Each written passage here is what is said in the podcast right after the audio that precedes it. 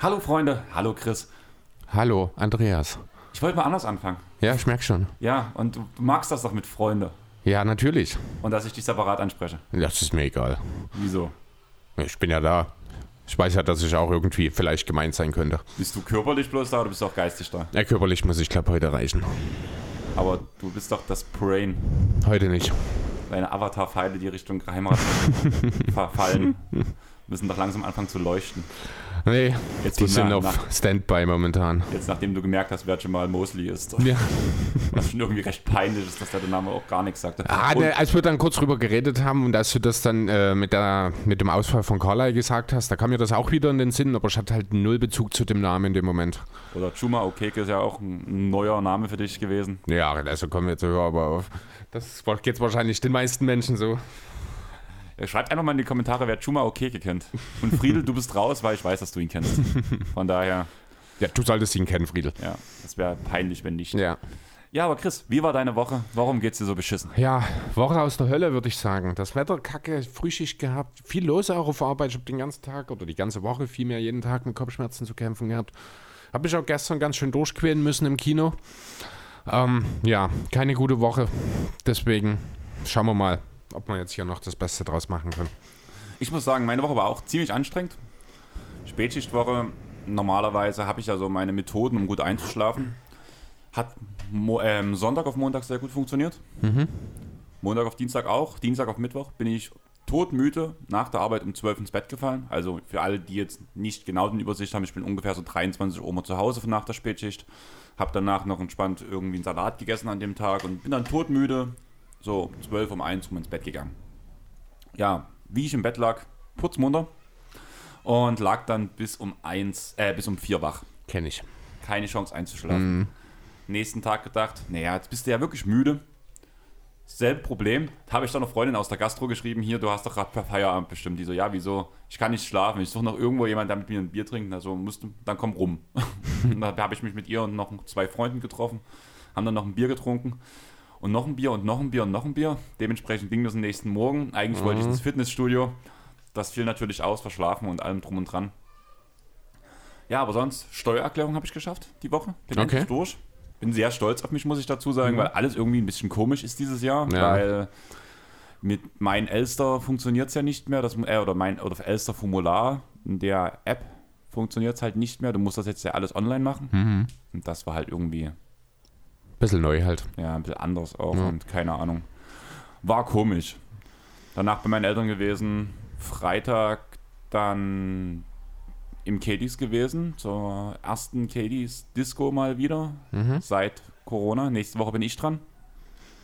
Freitagabend, ne? Freitagabend, 23 Uhr. Also wenn du schon schlafen wirst, du wahrscheinlich. Das ist durchaus möglich. Mal schauen. Und ähm, ja, gestern danach mit Amme und dir im Kino gewesen. Jo. Space Jam. Aber ich würde sagen, wir reden später drüber. Wir werden eine kleine Pause machen, denke ich, dann mal zwischendurch. Und nach der Pause direkt anfangen und dann setzen wir in die Beschreibung einen Zeitstempel rein, dass für die Leute, die sich nicht spoilern lassen wollen, sie wissen, von welchem Zeitpunkt bis zu welchem Zeitpunkt sie nicht mit reinhören dürfen. Weil ein paar Witze werden wir wahrscheinlich schon erzählen und ein bisschen was von der Story und wie wir es halt fanden. Und da wäre es, glaube ich, nicht schlecht, wenn wir zumindest in der Beschreibung die Zeit vermerkt hätten, über die, wo wir über Space Jam, The New Legacy gereden. Einfach, dass wir die Leute nicht spoilern, die es noch nicht gesehen haben. Und ja, wollen wir sonst direkt reinspringen oder Können wir von mir aus? bist du über Schumer okay reden? Nee.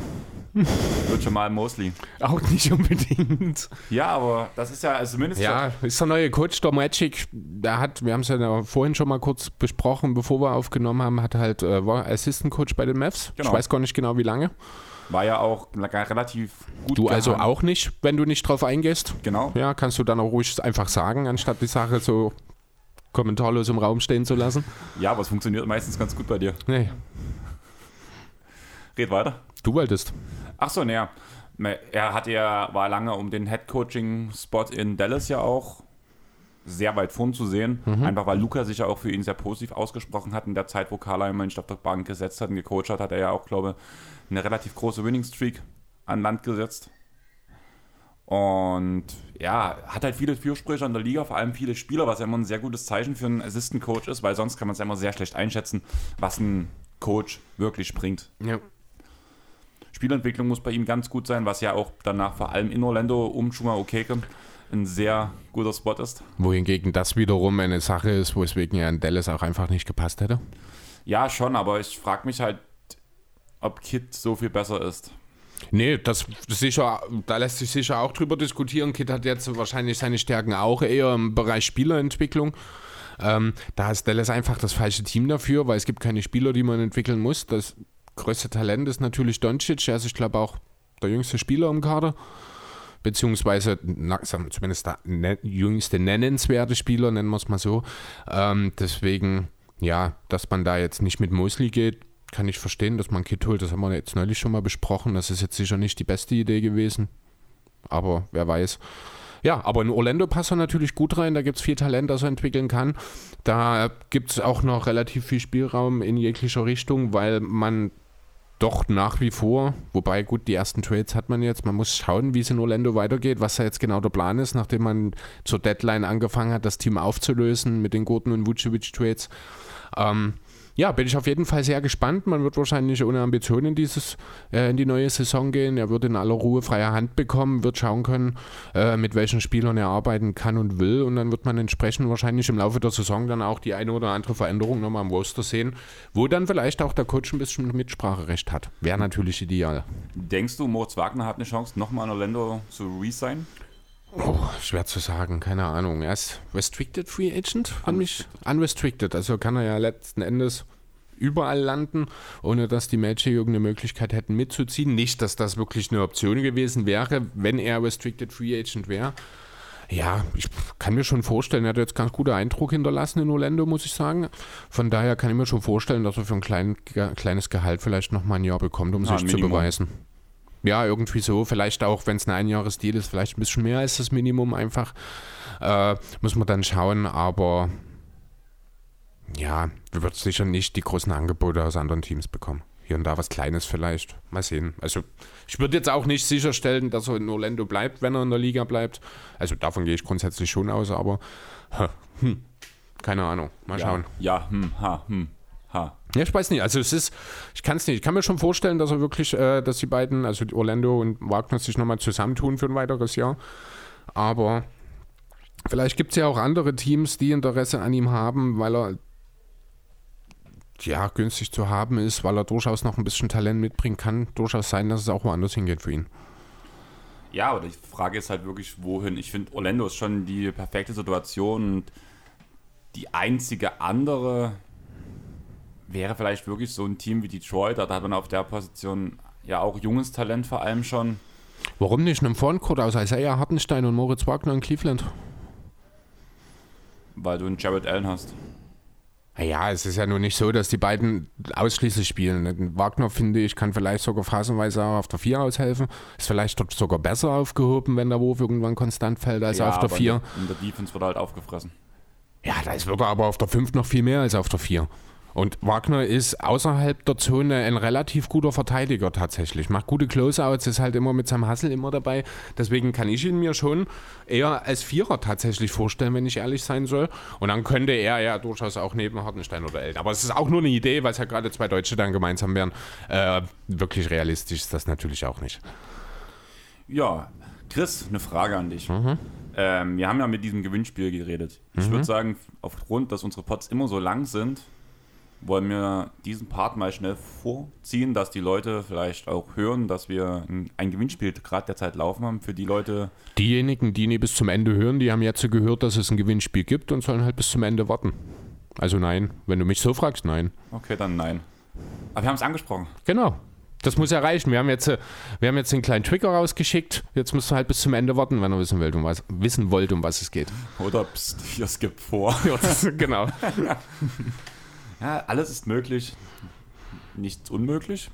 Wie sagt man das? Ich komme gerade nicht drauf. Nichts ist unmöglich. aber danach kann man das noch irgendwie ergänzen. Es klingt zu langweilig, nichts ist unmöglich. Nichts Aha. ist unmöglich für Milwaukee. Ja.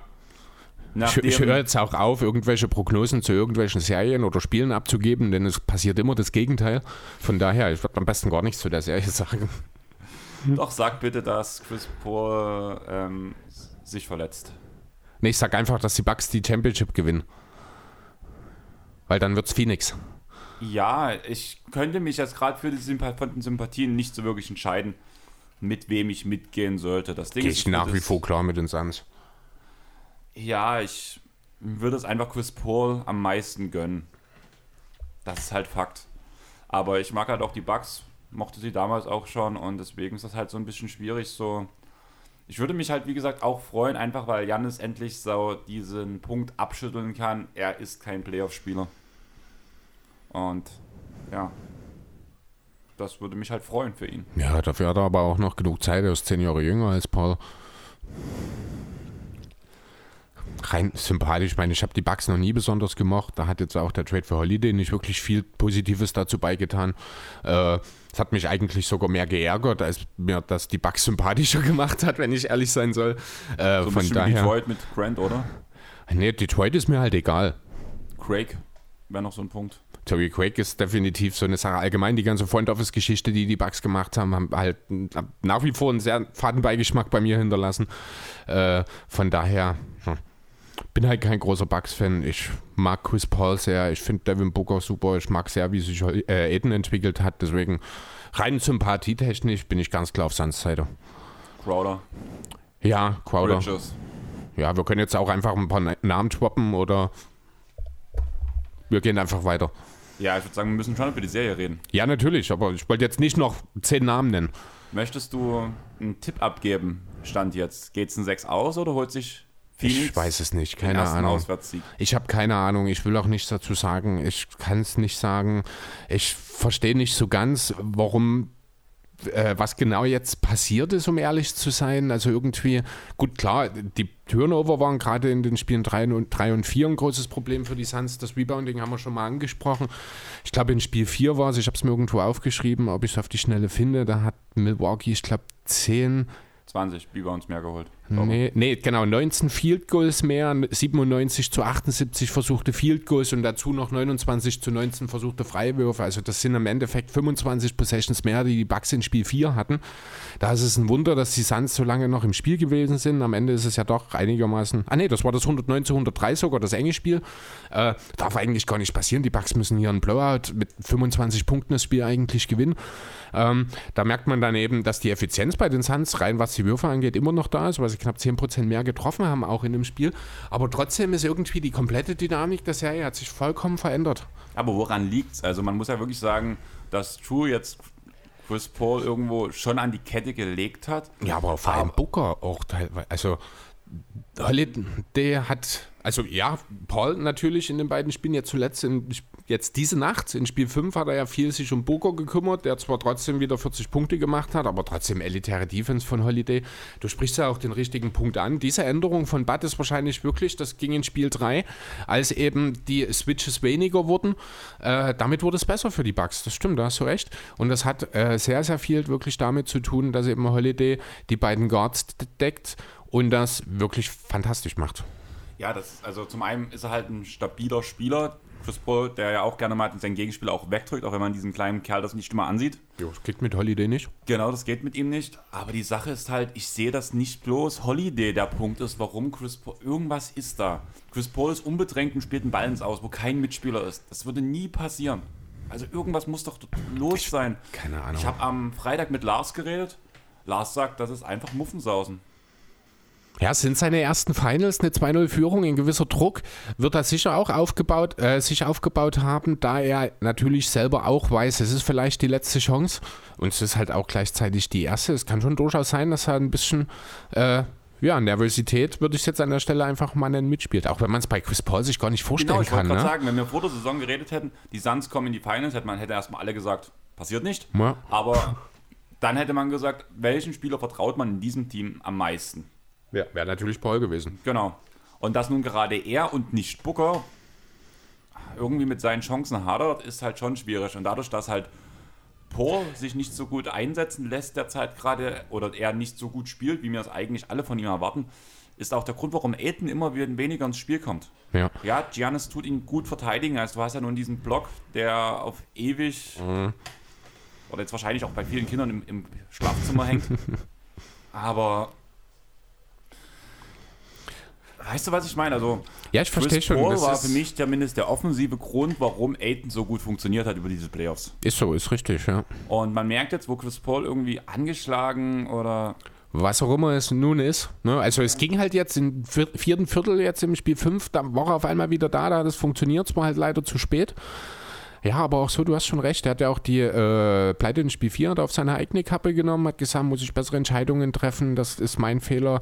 Da hat er, äh, also er ist ja selbst reflektiert genug, aber die Frage ist halt, kann man jetzt für die nächsten ein oder zwei Spiele da nochmal entsprechend dort die richtigen Schlüsse draus ziehen? Du hast jetzt gemeint, Booker, äh, der macht das, ja, wie, wie, wie formuliere ich es jetzt? Der macht das überragend. So hast du es nicht formuliert, aber da ist es schon sehr, äh, als denjenigen, von dem man, der mehr liefert, als erwartet war. Kann man See- das so sagen? Ich finde, er macht das. Also ich hätte, mit, hätte ihn eher hadern gesehen und ich hätte nicht, wie viel? Sind jetzt nur schon 42 Pu- plus Punkte Spiele in dieser Serie? Ja, das stimmt. Allerdings, also was äh, grundsätzlich hast du recht, das macht er gut. Also wo er Probleme hat nach wie vor, das sind die Würfe. Also vor allem der Dreier, der fällt gar nicht in diesen Serie. Ich gucke jetzt gerade mal, jetzt hat er 2 von 4 hat er getroffen im Spiel 5. Bisher dahin in dieser ganzen Serie hat er unter 30 Prozent, 9 von 30 in den vier Spielen vorher. Ähm, das spielt natürlich auch ein bisschen mit rein. Äh, waren auch offene Würfe dabei, die er dann teilweise nicht getroffen hat, muss ich sagen. Du musst aber auch dazu sagen, das eine Spiel zieht ihn extrem runter. Das Spiel 3, da hat er ja direkt im ersten Viertel sieben Dreier gechuckt und alle sieben verworfen. Das tut die Quote halt ganz schön drücken. Ja, natürlich, aber trotzdem ist das halt, ne, wenn er dort von den zwei Dreier trifft, dann wird das halt ein ganz anderes Spiel. Deswegen würde ich schon sagen, also Booker tut auch schon seinen Teil dazu beitragen, jetzt in den, äh, auch wenn er das gut macht, ne? Also ich will das jetzt hier nicht schlecht reden. 42 Punkte, er hat 17 von 28 in dem vierten Spiel, äh, hat dort auch kein Dreier getroffen, aber effizient ist es am Ende doch, wenn du aus 28 Würfen 42 Punkte machst. Ne? Es geht halt darum, Lösungen zu finden, wenn der eine Plan nicht funktioniert, das macht Booker gut. Trotzdem fehlt den Suns sein Dreier. Das merkt man schon. Ja, das Ding ist ja aber, die ganzen Playoffs war es ja eher schon so, dass man ja gesagt hat, die Phoenix Suns sind so ein Team aus, dem, Aus der Midrange. aus der Midrange, genau. Ich wollte Ja, gerade. aber, genau, aber das nehmen die Bugs ihn halt jetzt weg. Das machen sie sehr gut und dann fehlt halt jetzt diese Option.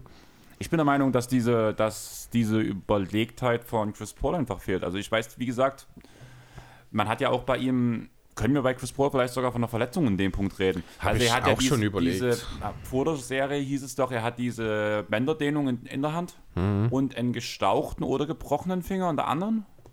Von der gebrochenen weiß ich nichts, aber Oder das sind diese? Bändergeschichte ist ja, ich glaube, aus der vorherigen Runde, das, was er noch hat. Genau, und auf der anderen Hand hat er auch irgendwas, ich weiß nicht, ob es Okay. eine Stauchung Das oder irgendwie sowas in die Richtung ich war. Auf jeden Fall, das war, war was Knochengelenkmäßiges auf Mhm. jeden Fall.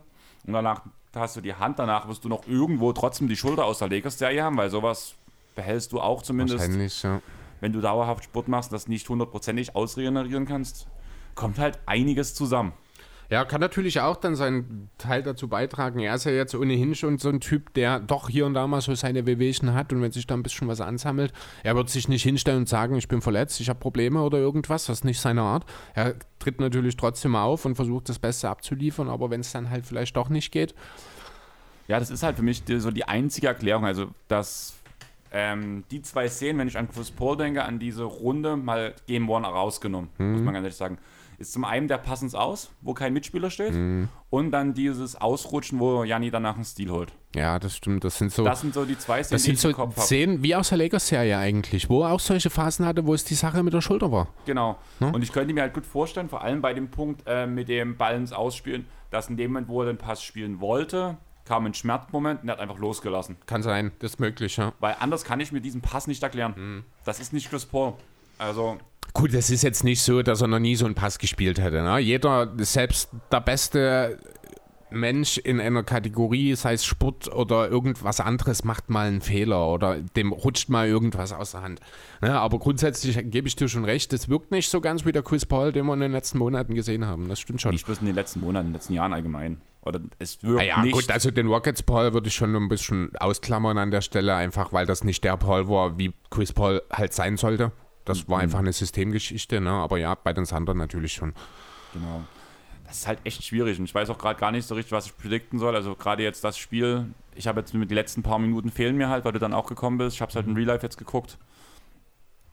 Ich weiß gerade gar nicht, in welche Richtung. Irgendwo würde ich halt, also mein Tipp ist mittlerweile ja vorbei. Ich glaube, du hast ja auch Sanzen 6 getippt, oder? Genau fünf, wie ich. fünf oder sechs hatte ich gesagt, ja. Naja, ich hatte auf jeden Fall einen 6. Das ist nun vorbei.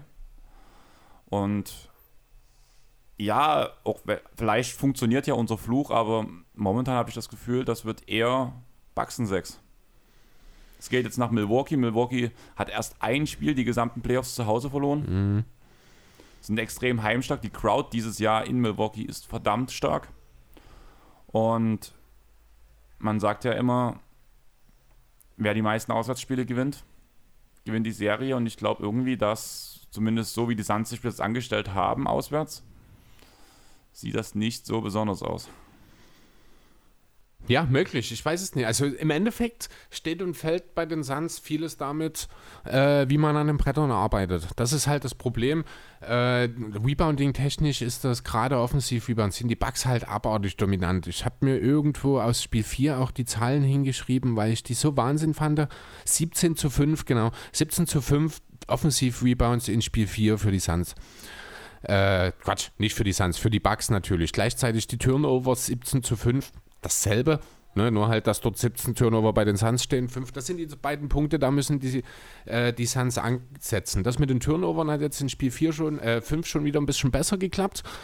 Ähm, die, ich guck mal kurz, ob, ah, wenn dann mein Laptop so gut funktionieren würde wie ich, wobei er funktioniert wahrscheinlich genauso gut wie ich heute. Ähm, ja, funktioniert beide nie. Von ja. daher funktioniert das schon. Offensiv Rebounds jetzt hier in Spiel 5. 11 für die Suns und 8, nein, 11 für die Bucks und 8 für die Suns. Da ist schon eine Annäherung dran. Schauen wir bei den Turnover nochmal, da haben die Suns 8 hingelegt und die Bucks 11. Ja, und dann ist das Spiel zumindest auch wieder enger. Ich meine, es ist ja eine sehr enge Geschichte geworden. Du hast jetzt das letzte Viertel nicht gesehen. Ich habe diese All-Possession Recap mir heute früh nochmal angeschaut, auch wenn ich rein kopftechnisch nicht in der Lage war, alles davon zu verarbeiten. Ähm, ja, da ist halt erstmal aufgefallen, dass Chris Paul erst im vierten Viertel wirklich aufgewacht ist. Da ist, also vor allem, was mir halt auch aufgefallen ist, die Suns sind super heiß gestartet, haben ich glaube schon nach dem ersten Viertel mit 17 geführt oder sowas. Und dann spielen die Bucks einen Lauf, spielen sich in den Lauf in der Zeit, in der Janis auf der Bank sitzt. Das sind so die Geschichten, die haben wir nach den ersten beiden Spielen, äh, hätte ich das noch für absolut unrealistisch gehalten, dass sowas überhaupt passieren kann, dass die Bugs in Lauf starten, wenn Janis auf der Bank sitzt. Das ist jetzt, also die komplette Serie hat sich auch für die Bugs geändert. Wir hatten jetzt endlich ein Spiel auch, ich glaube, es war auch tatsächlich was Spiel 3 oder 4, wo alle drei Big Three der Bugs funktioniert haben. Ne, Spiel 4 war es nicht, da war Holiday mit 13 Punkten bei 4 von 20 nicht so der Renner, dann war es Spiel 3. Genau, Jannis mit 41, Holiday mit 21 äh, und Middleton mit 18 Punkten. Da haben das erste Mal alle drei wirklich funktioniert. Dazu eben auch alle mit starker Defense. Ja, das sind halt so die Punkte, wo ich, ich weiß nicht, ob da für die Suns wirklich noch so viel Spielraum nach oben ist, dass man dort wirklich, man muss wirklich wahrscheinlich darauf hoffen, dass mindestens einer der beiden, auch die Wallplayer haben in den letzten Spielen bei den Bucks wieder besser geliefert. Äh, man muss hoffen, dass dort irgendwo wieder jemand ein paar Stinkbomben wirft, habe ich das Gefühl. Und man muss vor allem selber seine Würfe treffen und auf den Ball aufpassen von Seite der Suns. Das sind die wichtigsten Punkte.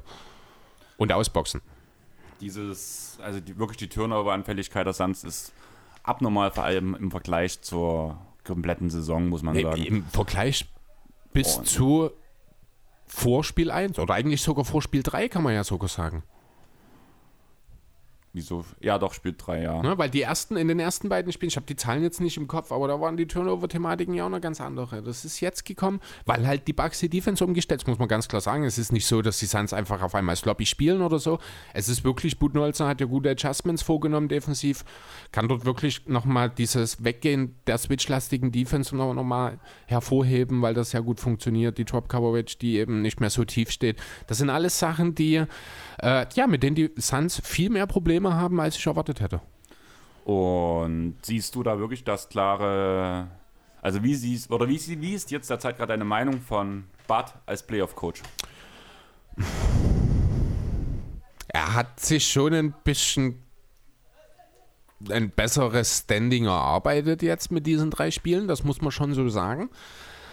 Ähm, nichtsdestotrotz finde ich schon, gibt es noch mehr als genug Optionen, wo man hätte das eine oder andere vielleicht besser. Gut, Janis spielt jetzt regelmäßig 40 Minuten, das ist muss, ne? müssen wir nicht drüber reden. Auch Holiday und Middleton, also er hat ja die Rotation schon mal gut eingegrenzt. Muss aber auch ganz ehrlich sagen, ich gehe halt, ich erwarte nicht, dass Bobby Portis und Pat Connaughton jedes Spiel 23 äußerst effiziente Punkte machen. Ne? Das muss man halt auch sehen. Äh, Connaughton 4 von 6 aus dem Feld, alles Dreier gewesen, dazu noch beide Freiwürfe getroffen. Portis 3 von 6, zwei davon waren Dreier, kommen halt zusammen auf 23 Punkte bei 60% Field Goal, ne? mit 5 Dreiern, 6 Dreiern dann auch dabei. Das ist, sind Sachen. Kann man das nochmal erwarten? Ich weiß es nicht. Also von Connaughton, der spielt da eine verdammt gute Serie, muss man wirklich sagen. Ja, also, das stimmt schon, ne? Muss ich auch mich vielleicht ein bisschen revidieren, habe ihn vielleicht auch ein bisschen schlechter dastehen lassen zuletzt. Also eigentlich bin ich sogar der Meinung, man könnte sogar an Bad seiner Stelle noch die ganzen Minuten von Lopez noch weiter runterschrauben und noch mehr aufs Small gehen und mit Connaughton weiterspielen. Einfach weil er so eine gute äh, Serie spielt und Lopez ja wirklich vor allem beim Plus Minus überhaupt gar nicht glänzt. Und auch die Minuten, wo er auf dem Feld steht, man sieht, dass ihm vor allem Booker immer wieder attackiert, attackiert. Ja. Und sobald ähm, Lopez von der, vom Feld unten ist, dann spielt vor allem Connecton auch gegen Booker eine verdammt gute Verteidigung. Der hat sich wirklich gut, also er hat wirklich gut, das sieht jetzt bei den Booker-Punkten natürlich nicht so aus, aber er ist wirklich gut davor geblieben. Er hat ja wirklich irre Würfe getroffen teilweise. Ja, Kobe. Kobe ja, Kobe wirklich. Also ja. das kann man wirklich so sagen. Ja, und wenn du schon sagst, also Lopez-Minuten runternehmen, hätte natürlich auch den Vorteil, du kannst mehr mit Janis auf der 5 spielen. Ich finde, Janis sollte ohnehin immer derjenige sein, der Aiden verteidigt. Funktioniert auch am besten. Genau, deswegen einfach. Da hat halt Lopez auch so an der einen oder anderen Stelle Beweglichkeitsprobleme. Ähm, außerdem hast du dann eben auch, wie du schon sagst, du hast eine Schwachstelle, die ein Booker angreifen kann, weniger. Ähm, weil gegen Janis, auch wenn er gegen Janis auch wirklich gute Moves gezeigt hat und auch gegen Janis sehr, sehr stark gepunktet hat in dieser Serie bisher. Ähm, ja, die Tatsache, dass Jeff Teague nur noch sieben Minuten spielt, finde ich gut. Heißt dann im Umkehrschluss aber auch, dass teilweise wirklich Janis als Point Guard in diesen Lineups unterwegs ist, weil dann Holiday gesessen hat, die Vincenzo weiter nach wie vor fehlt. Also da fehlt dann unter Umständen, das ist dann eine Sache für die, äh, für die Offseason der Bucks, das ist mir heute früh, als ich mir das angeschaut habe, aufgefallen. Die brauchen definitiv nochmal irgendwie einen Backup-Point Guard, der nicht Jeff Teague heißt für die Zukunft, aber jetzt hier scheint es zu funktionieren. Meine Frage an dich wäre, ähm, siehst du Dante DiVincenzo stärker als Pat Connaughton in dieser Serie. Das, das, nein, natürlich nicht, weil er nicht gespielt hat. Wenn also, er unter normal Leistung spielen würde. Weil ich bin der ähm. Meinung gerade, dass vor allem jetzt gerade mit diesem Matchup, das für Connaughton perfekt passt, der ja. eine verdammt gute Serie spielt und ich wüsste nicht, ob es ein Dante DiVincenzo, der wo wir gesagt haben, bei der Verletzung, das wird ein Riesenproblem, dass er aushält, weil nur ein Pat Connaughton von der Bank kommt. Mhm. Und ich kann mir gerade nicht vorstellen, dass Di Vincenzo das besser spielen würde, als Connaughton derzeit gerade macht. Ich glaube auch nicht, dass das eine Frage von Connaughton oder Donde Di Vincenzo wäre, sondern eher eine Frage darüber, wie viele Minuten man den beiden gemeinsam geben kann, ohne defensiv zu anfällig zu werden. Ich bin Denn, der Meinung, es würde nur noch fast eine Sieben-Mann-Rotation gelaufen werden bei den Bucks, wenn. Das ist ja jetzt quasi, wenn du die sieben Minuten von Teague rausnimmst, ist es eine Sieben-Mann-Rotation. Ja, aber mir geht es halt darum, dass Connaughton rausfallen würde. Dass Connaughton rausfallen? Ja. Nee, das glaube ich nicht.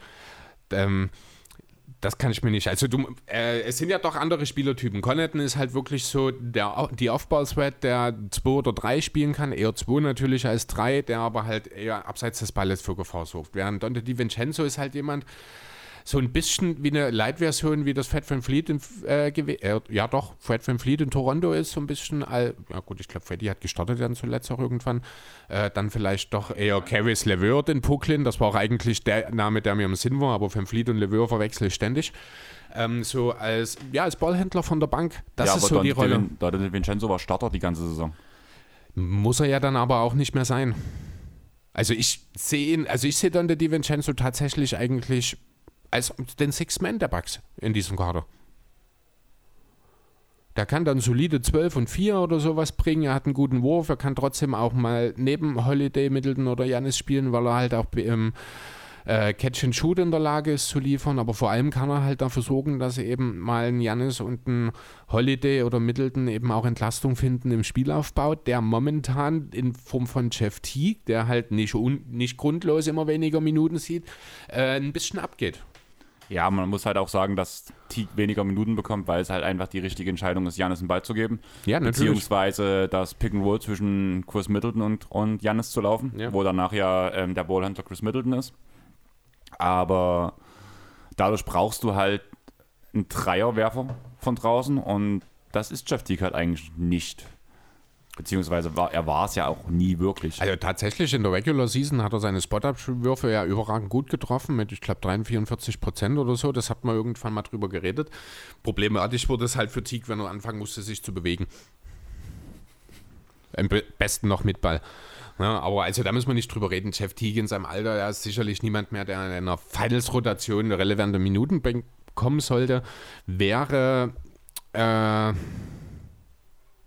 siehst du, jetzt ist mir glatt der Name gefallen. Di Vincenzo. Ja. Äh, fit würde Teague wahrscheinlich in den ganzen Finals keine Minute spielen.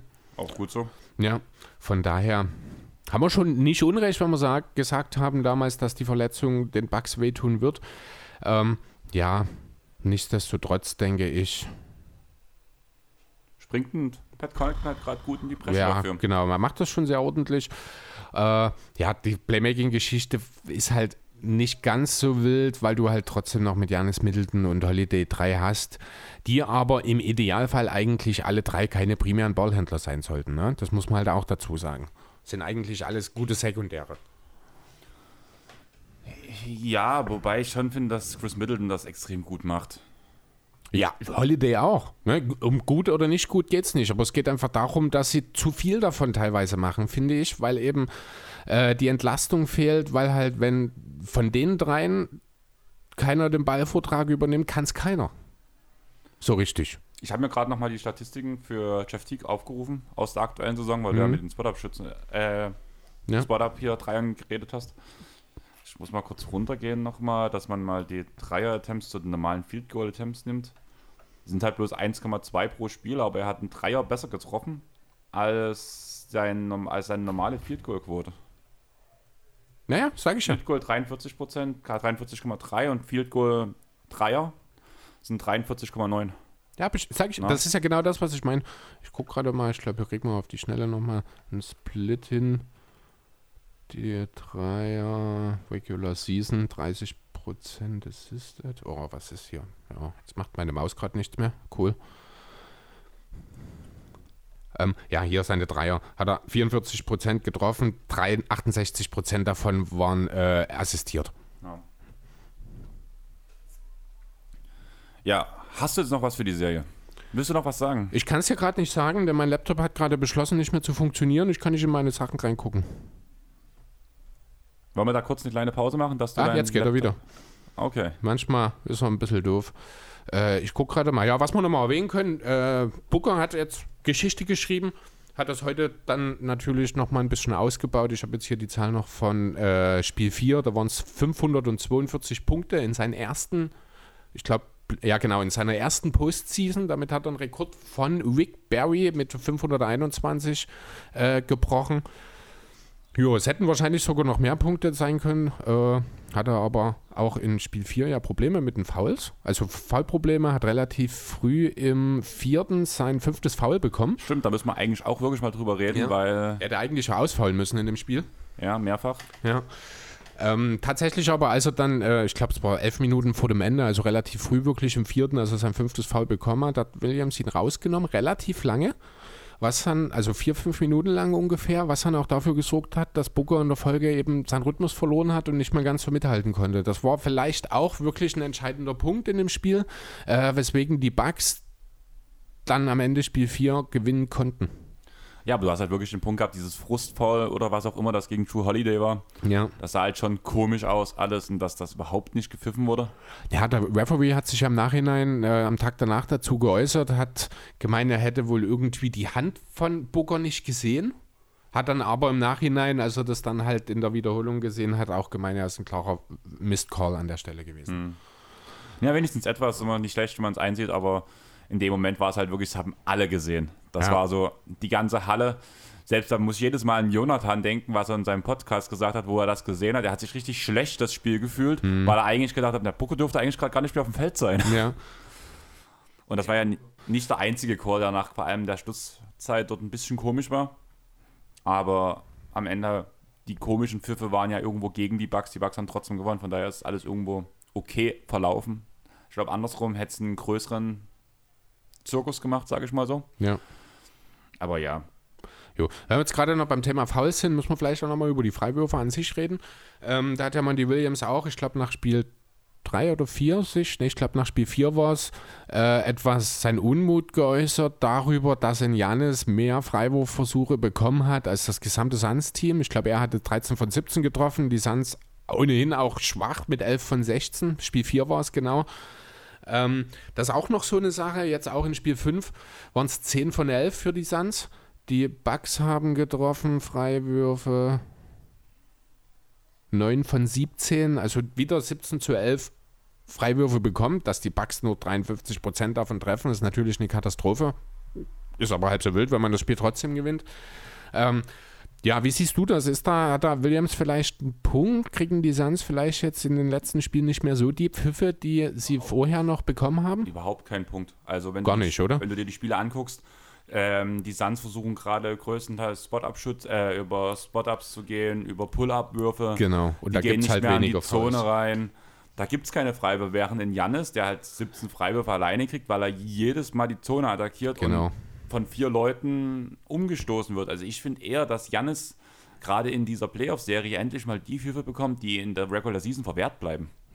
Ja, also sehe ich ganz genauso. Wenn du nun mal ein Spielprinzip äh, aufgebaut hast, in dem du weniger in die Zone gehst, dann kriegst du automatisch weniger Fouls, dann wären es automatisch weniger Freiwürfe, das ist völlig normal.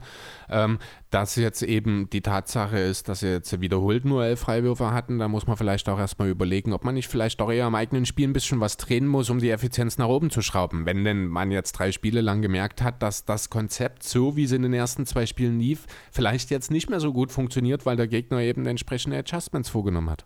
Genau, und das muss man halt halt hoch anhängen, muss man wirklich sagen. Aber ja, ich würde sagen, wir haben jetzt noch zwei Tage Zeit, bis das nächste Spiel kommt. Und wie gesagt, ich will von dir noch einen Tipp haben. Und danach Ich will nicht tippen. Eh, Doch, ich, ich tippe auf die Bucks, weil ich will, dass die Suns gewinnen. und Bucks ein 6, äh, oder ein 7? Das ist mir egal. In 6,5. 6,5, okay. Also gehen die Bucks danach in Game 7 zur Halbzeit vom Feld und sagen, wir haben verloren. Geben auf. Ja, stimmt. Das wäre ja dann die Konsequenz daraus. Aber das würde ja dann als Sieg in 7 zählen, von daher Bucks in 7. Okay. Im Zweifelsfall immer aufrunden. Genau, wir machen das wirtschaftlich hier. Machst du beim Geld auch immer, oder? Im Zweifelsfall immer aufrunden. Bei was? Beim Geld. Kommt drauf an, ob ich was haben will oder was abgeben muss. Meistens willst du was haben. Dann runde ich auf. Und jetzt will ich was von dir haben. Dann runde ich nicht auf. Das merke ich mir, mein Freund. ja. Wollen wir über Damien Lillard reden? Jo, lass uns über Damian Lillard reden. Was ist denn da los? Keiner weiß so richtig, was Phase ist. Die einen sagen, er wäre kurz davor, einen Trade zu futtern. Die anderen sagen, ja, eigentlich nicht. Und er selber sagt, ich habe dazu eigentlich gar keine Aussage getätigt. Ähm, nichtsdestotrotz ist aber, denke ich, soweit verbrieft, dass er sich auf jeden Fall Gedanken macht, wie es weitergehen soll. Und dass es jetzt auch schon ja, gefühlt ein Dutzend Teams gibt, die sich beginnen, für ihn in Stellung zu bringen. Ja, auf jeden Fall. Also man liest ja genug. Meine Gedanken waren auch so ein bisschen, war es vielleicht, also dass er, der hat ja, der gute Mann hatte ja Geburtstag und einen Tag später kam diese Aussage, Damien Lillard will nächsten Tag einen Trade fordern. Okay. Damien Lillard hat schon frei, kann man ja sagen. Das heißt, man kann seinen Geburtstag ja auch schon schön feiern. Frei? Frei. Der ist in Tokio. Also der hat keinen Urlaub, wenn du das jetzt gerade Ist er schon in meinst. Tokio? Sind die schon in Tokio? Also nee, die sind noch nicht in Tokio, die sind noch in Las Vegas im Trainingcamp, aber dort schon, die haben schon drei Spiele gemacht, die haben die ersten beiden Spiele ja, das verloren weiß gegen ich doch. Da Nigeria. haben, wir, da haben wir drüber geredet. was hast du gedacht, wo Lillard ist, wenn das Team USA schon Spiele bestreitet? Ja. bei seinem Geburtstag zu Hause, bei seiner Familie, wie man sich das wünschen würde. Ja, okay, stimmt auch. Aber es passt auch nicht ganz, weil der Geburtstag ist erst drei Tage her. 15. Juli gewesen. Ist die Geschichte ist doch schon länger. Nein. Diese Aussage von Henry, War das jetzt erst die Tage? Ja. Okay, gut, dann habe ich, dann kommt mir das wahrscheinlich ja, Henry Abbott oder wie der heißt. Abbott, genau. Hat nicht sogar Nokic sich drüber lustig gemacht, wie man auf äh, Menschen, den Aussagen von Menschen glauben kann, die Henry Abbott heißen? Irgend so ein Tweet hat sich von Nokic dazu gelesen. okay. Ja, das Ding ist ja, dass er irgendwie aber sogar Connections zur Familie hat und auch als guter ähm, Journalist angesehen ist, auf dem zum Beispiel auch Shams und Wursch Ja. sich immer wieder beziehen. Deswegen heißt das noch lange nicht, dass da äh, nicht trotzdem vielleicht ein Journalist da mal ein bisschen mehr hineininterpretiert haben kann oder vielleicht auch einfach mal nur Klicks generieren will. Ich glaube nicht, dass Lillard zu ihm irgendwas gesagt hat. Vielleicht ist das ja auch bloß irgendeine Geschichte im Sinne von irgendjemand aus dem engen Umfeld von Damian Lillard hat sich unwesend, unwissentlich, unglücklich ausgedrückt. Henry Abbott hat das gehört und sich eine Story draus gedreht. Das, Das- kann natürlich auch sein. Ne? Es kann natürlich auch sein, aber das Ding ist halt, ich hab, weiß gar nicht, ob ich es auf Twitter gelesen habe, dass halt Henry Abbott auch mit der Familie von Lillard irgendwie zu Ja, tun hat. Und deswegen kann ich mir nicht vorstellen, sitzen- dass dann gerade so einer einen Tweet macht, um Klicks zu generieren. Weißt Aber du, ich meine? ganz ehrlich, wenn du einen Bericht von einem Journalisten über irgendeinen Sportler hast, dann dauert es meistens nicht lange, bis irgendein Bericht darüber auftaucht, dass der Journalist irgendeine Verbindung zu dem Spieler hat. Ja, Also von daher, ich, ich gebe da nichts drauf, nur weil da jemand vielleicht ein bisschen sich kennt oder sowas. Tut mir leid. Also ich warte da wirklich so lange, das habe ich auch schon, ich weiß gar nicht, worum es da, ich glaube letztes Jahr, um den, als es schon um die Simmons-Thematik ging, habe ich das auch schon gesagt. Solange sich niemand hinstellt und klipp und klar sagt, das ist, wie es ist. Bin ich der Meinung, dass daran nichts dran ist. Natürlich müssen wir trotzdem drüber reden, aber Damian Lillard ist für mich ein Typ, ist vielleicht der loyalste Spieler in der ganzen Liga momentan Bradley Beal.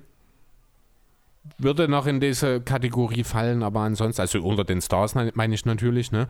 Ähm, und deswegen gebe ich da nichts drauf, bis nicht irgendwie aus dem Lager von Lillard ein Statement kommt, das kam und das war, ich denke drüber nach, ich habe keine Entscheidung getroffen, wir werden sehen. Und das ist all, alles weitere darüber hinaus ist für mich nur journalistisches Gewäsch, was wahrscheinlich zur Hälfte erfunden ist. Ja, verstehe ich den Punkt, aber schon diese Aussage, dass er drüber nachdenkt, ist eine Sache, die zumindest die ganzen Teams erst in die Position bringen. Ja, die hat Und- er ja aber auch schon vor zwei Monaten getätigt.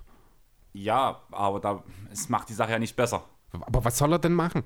Also, er ist das Entweder ärmste Schwein. Nee, nee, entweder oder. Er, kann, er hat sich noch nicht entschieden. Er kann sich ja jetzt nicht hinstellen und sagen, ich bleibe oder ich sage, ich gehe, wenn er sich noch nicht entschieden hat. Okay, da haben wir die heißen Zeit mit die Kyrie-Situation. Ja, das ist, also finde ich auch total bescheuert an der Stelle jetzt hier so ein Boheit aus. Ich meine, klar, wir reden über den, einen der größten Stars der Liga und wenn es zu einem Trade kommt, reden wir über ein Team, wo er hingeht, das definitiv zu den Contendern gehört. Wenn es nicht doch die Knicks werden. Die ja angeblich, und das ist auch so eine Sache, auf Lillards Liste mitstehen sollen. Angeblich gibt es für Lillard gar keine Liste. Nein, nein, nicht, nicht Liste im Sinne von, hier, ich gebe jetzt drei Teams und ich will dorthin. Aber er hat ja natürlich schon Präferenzen und angeblich stehen die Sixers und die Knicks dort ganz oben auf der Liste. Die Ganz Sixers kann ich natürlich verstehen, ist jetzt schon ein Contender, würde funktionieren. Warum die Knicks dort draufstehen sollen, es kann nur New York sein. Kommt Dame aus New York? Äh, geboren, warte mal, ich hab's. Nee, Quatsch, der ist aus Oakland.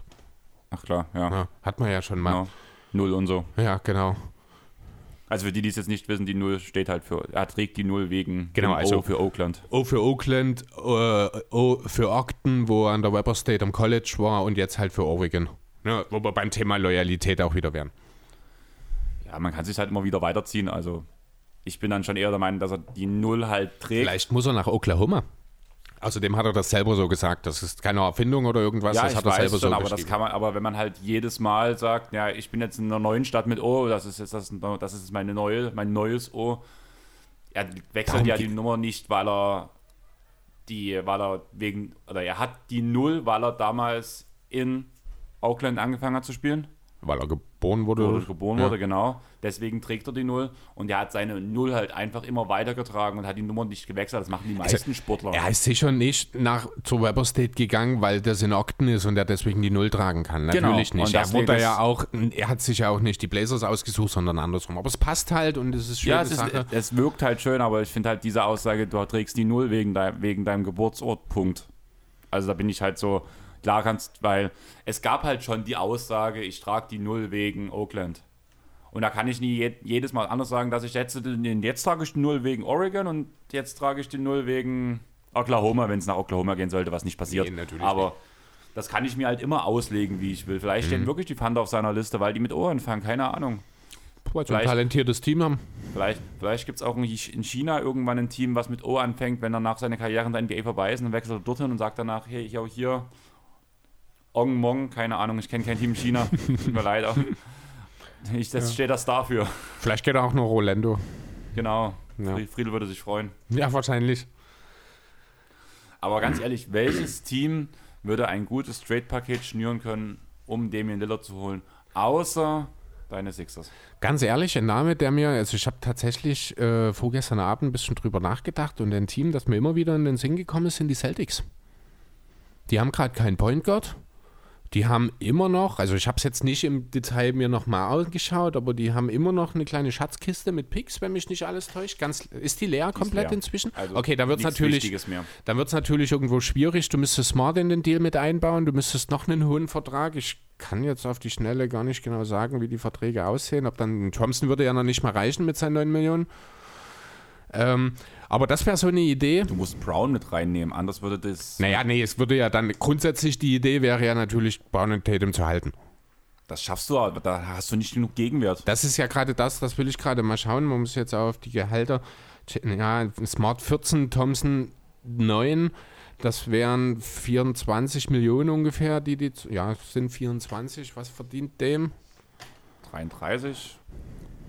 Ja, dann wird es schwierig, weil die Reste des Teams sind dann keine Ja, aber- 4 Millionen mehr. Also es müsste wahrscheinlich wirklich über Tatum oder Pound gehen, denn Boston müsste ja auch im Cap sein. Von daher, ja, Das Ding ist halt einfach, das würde doch Orlando nie annehmen. Orlando hat ja damit auch nichts Äh. zu tun. Nee, natürlich nicht. Das ist ja, ne, aber Boston wäre halt, da wär, das wäre halt die Sache, das wusste ich, hatte ich jetzt nicht auf dem Schirm. Wenn du sagst, die Pickschatulle ist leer, dann wird das natürlich sehr, sehr, sehr unrealistisch. Ne, aber hätten jetzt die Celtics dort dann mit einem Smart, wie gesagt, den Thompson, vielleicht würde man dort auch ein drittes Team in irgendeiner Form suchen, dann würde halt wahrscheinlich jemand wie ein Timelord oder sowas mit rein müssen äh, um da ein bisschen Talent noch mit drauf zu packen und dann eben zwei oder drei Picks und dann könnte ich mir durchaus vorstellen, dass das ein passendes Angebot hätte geben können. Aber wenn natürlich die Picks nicht da sind bei den Celtics, dann ist die Sache natürlich schon wieder hinfällig. Also Lillard nochmal 31 Millionen Mhm. sind's. Na, dann müssten, na, sieben Millionen, na doch, dann würde vielleicht mit zwei Talenten, würde man das Gehalt irgendwie ausgleichen können. Das würde sogar funktionieren. Aber ja, wenn, wie gesagt, wenn die Picks nicht da sind, dann wird es schwierig dort. Ja, ansonsten, die Lakers spielen natürlich noch eine Rolle irgendwie in dem Zusammenhang, weiß ich aber auch nicht, wie das funktionieren soll, weil die halt auch keine 30 Millionen in einem seinen Trade, äh, in einem Trade zusammenbekommen, KCP Ja. und äh, oder? Na gut, Das obwohl. würde nur über Schröder funktionieren. Und du glaubst doch nicht wirklich, dass das irgendwie Das würde ja keinen würde. Sinn machen. Genau. Also Nee, stimmt. Und dann, halt einfach nicht. Ja, und dann sind wir ziemlich schnell in Philly. Genau. Es ist einfach so. Philly hat den besten verfügbaren Spieler wahrscheinlich im Ben Simmons anzubieten. Philly hat noch ein, zwei junge Talente, über die wir vielleicht reden können. Ja, und dann noch ein Pick und dann kann das durchaus interessant werden. Also ich finde, Philly ist wirklich der Frontrunner. Ich fand es halt relativ interessant. Ich habe mir schon ein paar Mal Gedanken drüber gemacht. Dann kam halt zufällig diese Aussage in der letzten 5D-Show mit Jonathan, Julius und Trey. Was, also als Clippers-Fan macht man sich natürlich auch Gedanken, was funktionieren könnte. Geht halt nur um Paul George irgendwo. Klingt charmant, wäre wahrscheinlich auch der beste Spieler, der äh, ähm, den Blazers geboten wird im Vergleich zu Lillard. Von der reinen Stärke her, würde ich sagen. Macht aber wahrscheinlich für Portland keinen Sinn. Genau.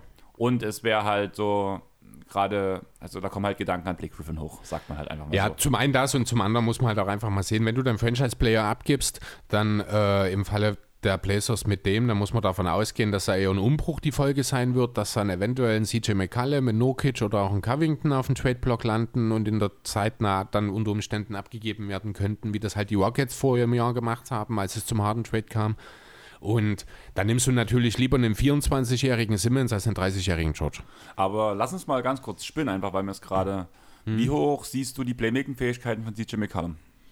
Du meinst, könnte er Point Guard spielen? Damit hättest du dieses, diese, diese, diesen Backcourt aufgebrochen, über den man die ganze Zeit redet, dass Lillard und McCollum eigentlich Ja. sich nicht gut ergänzen. Du ersetzt den Kader, das große Problem war die Defense, mit einem defensiv starken Flügel, was die wichtigste Verteidigungsposition eigentlich schlechthin ist. Ja, aber du verlierst deinen besten Spieler. Ja, deinen ich weiß. Also ich will auch Paul George jetzt nicht schlecht reden, aber wenn es drauf ankommt, in entscheidenden Stellsituationen gehe ich in 100 von 50 Fällen gehe ich mit Lillard. Das machst du aber sogar gegen die meisten anderen Spieler. Also Ja selbst, eben, das ist ja gerade der bei Punkt. Lillard gegen LeBron würde ich das machen. Deswegen ist selbst das, auch wenn, also rein von der Theorie hast du völlig recht, würde das durchaus sogar Sinn ergeben, ähm, aber es würde die Blazers trotzdem nicht besser machen. Die Clippers bin ich der Meinung auch nicht wirklich. Die Clippers wahrscheinlich auch Ohne nicht Kawhi. unbedingt. Also solange Ja, man, äh, ohne Kawhi Ja, schon, aber- aber Ja, nee, also würde er im Endeffekt wahrscheinlich für beide nicht unbedingt, also die Clippers würde ich schon als besseres Team dann im Endeffekt sehen, weil halt die Clippers, wobei eigentlich war ja die Offense nicht unbedingt das Problem der Clippers im letzten Jahr, die Defense. müsste aber eigentlich das Problem gewesen sein, also die, pf, keine Ahnung. Ganz So komisch. richtig gefallen würde es mir auf jeden Fall auch nicht. Ja. Aber so, also irgendwie würde ich mich, würde es mich interessieren, wie es aussehen würde, wie, wie man ein Team aufbauen könnte, wenn man sagt, McCollum wird ein guter Aufbauspieler, Mhm. ein guter Point Guard, mit einem Paul George, mit einem Nurkic, mit einem Robert Covington. Du hast dann schon so ein paar Sachen, die dann halt ziemlich geil funktionieren könnten, müssten. Theoretisch ja, Irgendwie klingt es interessant. Ich würde es einfach, einfach mal gerne sehen, aber nein, ich will es nicht sehen, weil ich Paul George behalten möchte. jo. Ja, weil, über den wir ansonsten vielleicht noch in dem Zusammenhang reden müssten, wären die Heat. Die ja grundsätzlich immer bei großen Free Agent, äh, Trade-Ideen und etc. ihren Hut mit in den Ring werfen. Wird natürlich die Frage sein, äh, im Endeffekt, tradet man für Dame oder verlängert man Oladipo? Wahrscheinlich wird es dann darauf hinauslaufen. Beide funktionieren finanziell, glaube ich, nicht. Ähm, für den musst du halt wahrscheinlich ganz gut was abgeben. Da muss man über Hero reden, da muss man wahrscheinlich über Duncan Robinson reden. Vielleicht muss dann auch noch, also du musst natürlich noch viel mehr rein, eigentlich der Dragic-Vertrag. Ähm, So matchen halt einfach. Genau. Oder man nimmt dann halt wirklich die Option von, also die Teamoption beim Egodala-Vertrag für die 15 Millionen und nimmt ihn dort als Trade-Paket. Aber ich glaube, das würde auch finanziell noch nicht ganz reichen, wenn mich nicht alles täuscht. Und auch dort müssten meines Erachtens nach noch Picks mit drauf. Ähm, und ob die Heat dann ja doch besser machen, würde es sie schon. Aber dann wären die Heat halt auch in einer Situation mit Dame und Butler, die beide über 30 sind, wo man definitiv sofort gewinnen muss. Ähm, Und du gibst Ja, deine und ganze dafür- Tiefe, du gibst deine ganze Tiefe genau, und dafür wird es dann am Ende eigentlich wahrscheinlich eher nicht reichen. Deswegen äh, finde ich die Idee der Heat zwar durchaus interessant, dass, also die Idee, dass man die Heat in dem Kontext mit nennt, aber fallen wahrscheinlich auch schneller wieder, wenn man kurz drüber nachdenkt, aus dem Kandidatenkreis raus, als man das vielleicht möchte. Ja, Ja, ich dir und dann recht. sind wir wieder an dem Punkt, eigentlich kann es nur Philly sein. Und wie glücklich wärst du so auf einer Skala von 1 bis 10? Ach, ich weiß das, es kommt aufs Paket an. Ich habe mich mittlerweile äh, mit dem, so ein bisschen mit dem Gedanken abgefunden, dass man jetzt aktiv wohl auch für Simmons Trade sucht und dass es dazu kommen kann. Wenn dann, ben, äh, wenn dann Damian Lillard das Gegen, der Gegenwert ist, bin ich grundsätzlich erstmal sehr, sehr zufrieden damit. Wenn man es dann auch irgendwie schafft, zumindest nicht beide, Tybal und Maxi, in den Deal einzubauen, dann wäre ich durchaus glücklich. Ich würde tatsächlich sogar, ich glaube, eher Maxi als Tybal abgeben. Na, wenn du dir Lillard holst, würde ich das auch so sehen. Ja. Ähm, Aber ich glaube, Tybull wird das geforderte Asset sein. Weiß ich nicht. Ich glaube, Maxi hat einen sehr, sehr hohen Stellenwert in der Liga. Ich kann mir durchaus vorstellen, also was ich halt, das habe ich jetzt auch schon wiederholt gesagt, ich will halt auf keinen Fall in einem Paket irgendwo Simmons und Tybull abgeben, weil damit gibst du 50% deiner defensiven Identität ab. Damit machst du im Grunde alle die Arbeit der letzten Jahre, die du in dieses Team, in diese Identität investiert hast, die gibst du ein Stück weit auf. Dafür bin ich nicht bereit, äh, wenn du zwei der zehn besten Verteidiger der Liga abgibst, was dann auch nur zwei der drei besten im Team sind. Äh, ja, also das ist so eine Sache, wo ich so ein bisschen meine Zweifel habe. Deswegen sage ich, wenn wir Simmons abgeben, gibt es eigentlich fast kein Szenario, in dem ich Tybull auch abgebe. Aber ja, müssen wir mal schauen, was am Ende bei rumkommt. Aber ich gehe schon stark davon aus, dass wir in diese Richtung gehen, dass es wirklich am Ende einen Dame Simmons Tausch in irgendeiner Form von Konstellation wahrscheinlich geben wird. Also ich muss ja ehrlich sagen, unsere Hörer werden jetzt echt überrascht sein, aber irgendwie würde ich mich für dich freuen, wenn Lillard bei deinen Sixers spielt. Das wäre schon geil. Und alle, alleine schon die Dynamik, die in Lillard und in Embiid entwickeln. Also das ist schon, da, da kann man auch schon mal ein bisschen eine feuchte Hose bekommen. Ja, ich würde sagen, wir reden noch schnell über die 2K-Cover. Mhm. Und danach machen wir unsere Pause, um dann auch über Space Jam zu quatschen. Okay. Dann Ja. möchte ich doch direkt mal mit was anfangen, was ich total gar nicht verstehe. Was Warum zum Kevin Durant auf dem Teufel Legacy? macht Kevin Durant auf einem Legendencover? Was soll das? Die, war- also ich habe da einen Artikel dazu gelesen, da ging es halt vor allem darum, die Generation darzustellen, weil wir ja für 75 Jahre NBA nächste Saison sind. Mhm. Und Kevin Durant ja schon eines der Aushängeschilder der aktuellen, äh, der aktuellen Generation ist, auch wenn ich da sage, da müsste man halt schon eher LeBron draufknallen. Ja, Weil Kobe haben sie weggelassen, das wäre auch ein guter Punkt gewesen, aber der war halt war letztes, Jahr erst. Jahr, genau. Dann hast du, hast du halt Dirk, was ja auch die Kobe-Generation ist, und mit Kareem. ähm, was? Kareem. Genau. Der halt die alte Generation symbolis- symbolisiert. Also einmal die ganz alte, danach die kürzlich vergangene, also Kobe, Dirk. V- Völlig, völlig nachvollziehbar alles, kann ich total verstehen, aber dann nehme ich Tim Duncan. Denn ich nehme verdammt nochmal auf einem Legendencover keinen aktiven Spieler. Ja, aber es Was ist denn das? Bei diesem Cover ging es ja dort äh, eher darum, diese 75 Jahre. Das heißt ja auch hier diese. Ja, ist, also klar, aber finde ich trotzdem, finde ich totalen Blödsinn. Also ganz ehrlich, das ist, wenn wir jetzt schon anfangen, auf ein Legendencover Leute reinzunehmen, das ist genauso ein Schwachsinn wie Zion Williamson letztes Jahr auf dem Standardcover. Das ist völliger Blödsinn. Das ist sowas, das ärgert mich, muss ich ganz ehrlich sagen. Das ist, ja, Kevin Durant wird irgendwann mal eine Legende in der NBA sein. Da müssen wir nicht drüber reden. Der ist ein absolut sicherer fürs Ballot Hall of Famer etc. Aber ich sag's nochmal, Legendencover. Es, nee, verstehe ich nicht. Wie gefällt dir das Design? Ich habe es mir nicht angeschaut, um ehrlich zu sein. Also, ach doch, das war hier diese Zeichnung. Ich habe mir, Aquarell. ja, äh, fand ich jetzt ehrlich gesagt nicht ganz so prickelnd, wenn ich Ich ehrlich sein die soll. alle mega schön. Ich hätte am liebsten Ehrlich? alle drei als Poster irgendwo in meiner. Okay. Nee, hat mir nicht so gefallen, muss ich sagen. Also, ich habe jetzt aber auch tatsächlich gerade so äh, in meinem Kopf dieses Legendencover. Die anderen habe ich gerade wirklich gar nicht im Kopf, wie die aussehen. Es hat halt viel von dem Legendencover von letzter Saison von Kobe. Du siehst ja dort oben. Ich Ja. finde, das ist sehr daran angelehnt. So. Ja, schon, aber es hat mir nicht so richtig gut. Das die 22 dann, ne? Genau. Ja, ich google es gerade nochmal. Mir gefällt ja dieser Stil, dass das halt so gezeichnet ist. Mhm. Nee, ist mir, ist mir nix. Gefällt mir wirklich nicht. Ähm, egal, ob du nur dann Doncic, das Doncic-Cover, das ist immer ist auch so eine Sache, über die wir diskutieren können. Äh, das ist dieselbe oder eine sehr, sehr ähnliche Thematik wie die von Zion, auch wenn Doncic es mehr nicht. verdient hat als Zion damals natürlich. Ähm, das ist Doncic schon, also war jetzt in der MVP-Diskussion über zwei Jahre. Doncic ist okay, das ist schon in Ordnung. Ähm, das passt.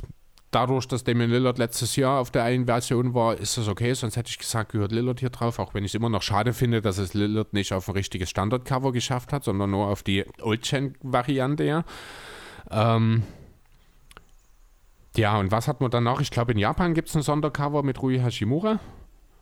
Und in den USA mit Candace Parker. Und genau, dann gibt es noch ein WNBA-Cover. Das habe ich zumindest so verstanden, dass es das nur in den USA gibt. Das würde ich extrem schade finden, weil wenn ich mir das raussuchen dürfte, also ich will demnächst auch im Games einmal anfragen, Mhm. ob man eine Chance hat, an dieses Cover ranzukommen, weil irgendwie würde, es ist für mich irgendwo ein Stück Geschichte, dass NBA 2K eine Cover-Athletin hat Ja.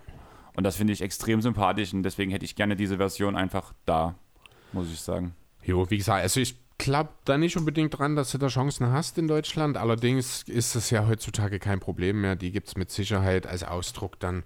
Das habe ich auch schon mal irgendwann gemacht.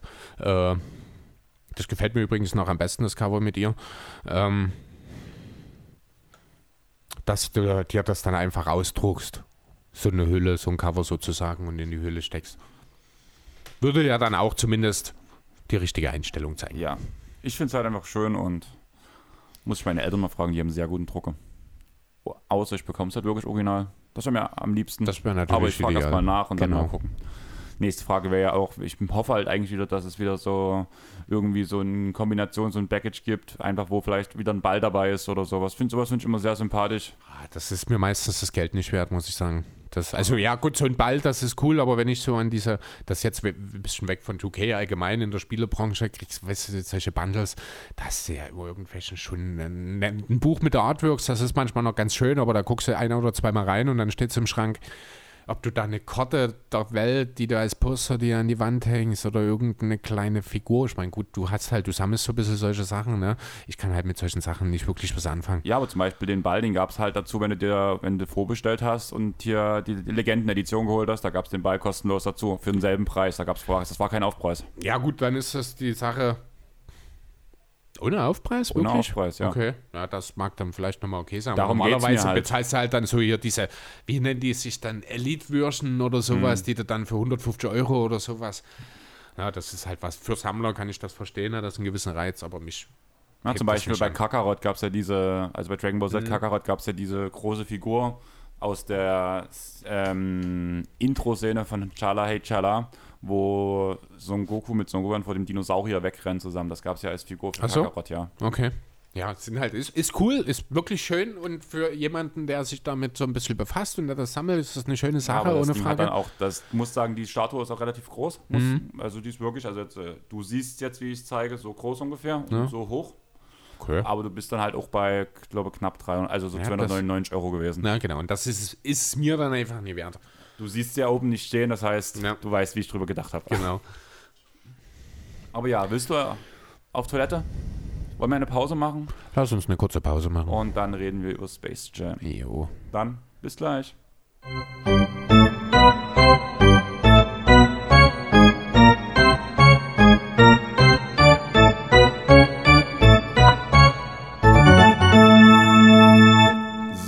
Wären wir wieder. Hello back. Was? Und- oh Gott, ja. Du gehörst ins Bett, Chris. Ich gehört definitiv nicht hierhin heute, ne. Aber ja, für alle, die jetzt Space Jam 2, nenne ich es einfach mal so, weil es ja eigentlich nicht offiziell Space Jam 2 heißt. Nee? Nein, Space Jam äh, The New Legacy heißt es ja. Achso, dann ist das wahrscheinlich der deutsche Titel Space Jam 2, The New Legacy. Kann sein, aber wenn ich das richtig mitbekomme, heißt es nicht Space Jam 2. Find mal raus. Mach mal weiter, ich google mal kurz den Originaltitel. Ja, also für alle, die jetzt nicht gespoilert werden wollen, die Ah gucken einfach stimmt. mal. Space Jam, A New Legacy, du hast recht. Genau. Die gucken einfach mal nochmal in die Beschreibung rein. Da schreiben wir die Zeit rein, wenn ungefähr der Space Jam Teil vorbei ist. Äh, ganz kurz, jetzt unterbreche ich dich wieder. Ich habe gerade noch ein Zitat gefunden in meinen Notizen von Damien Lillard. Das würde ich gerne noch mal kurz zu Besten geben, weil das, finde ich, äh, die Situation von ihm relativ gut einschiebt. Das kannst du danach machen, weil wie ich jetzt schon gesagt habe, die Leute sollen die Beschreibung Achso, ja, du hast recht, machen wir danach. Und gut. genau. Ist, glaube ich, sinnvoller. Ja. Also ja, guckt nochmal in die Beschreibung rein, guckt, wann der Teil vorbei ist und dann wird Chris sein Zitat bringen. Aber ja, Chris, wie fandest du den Film?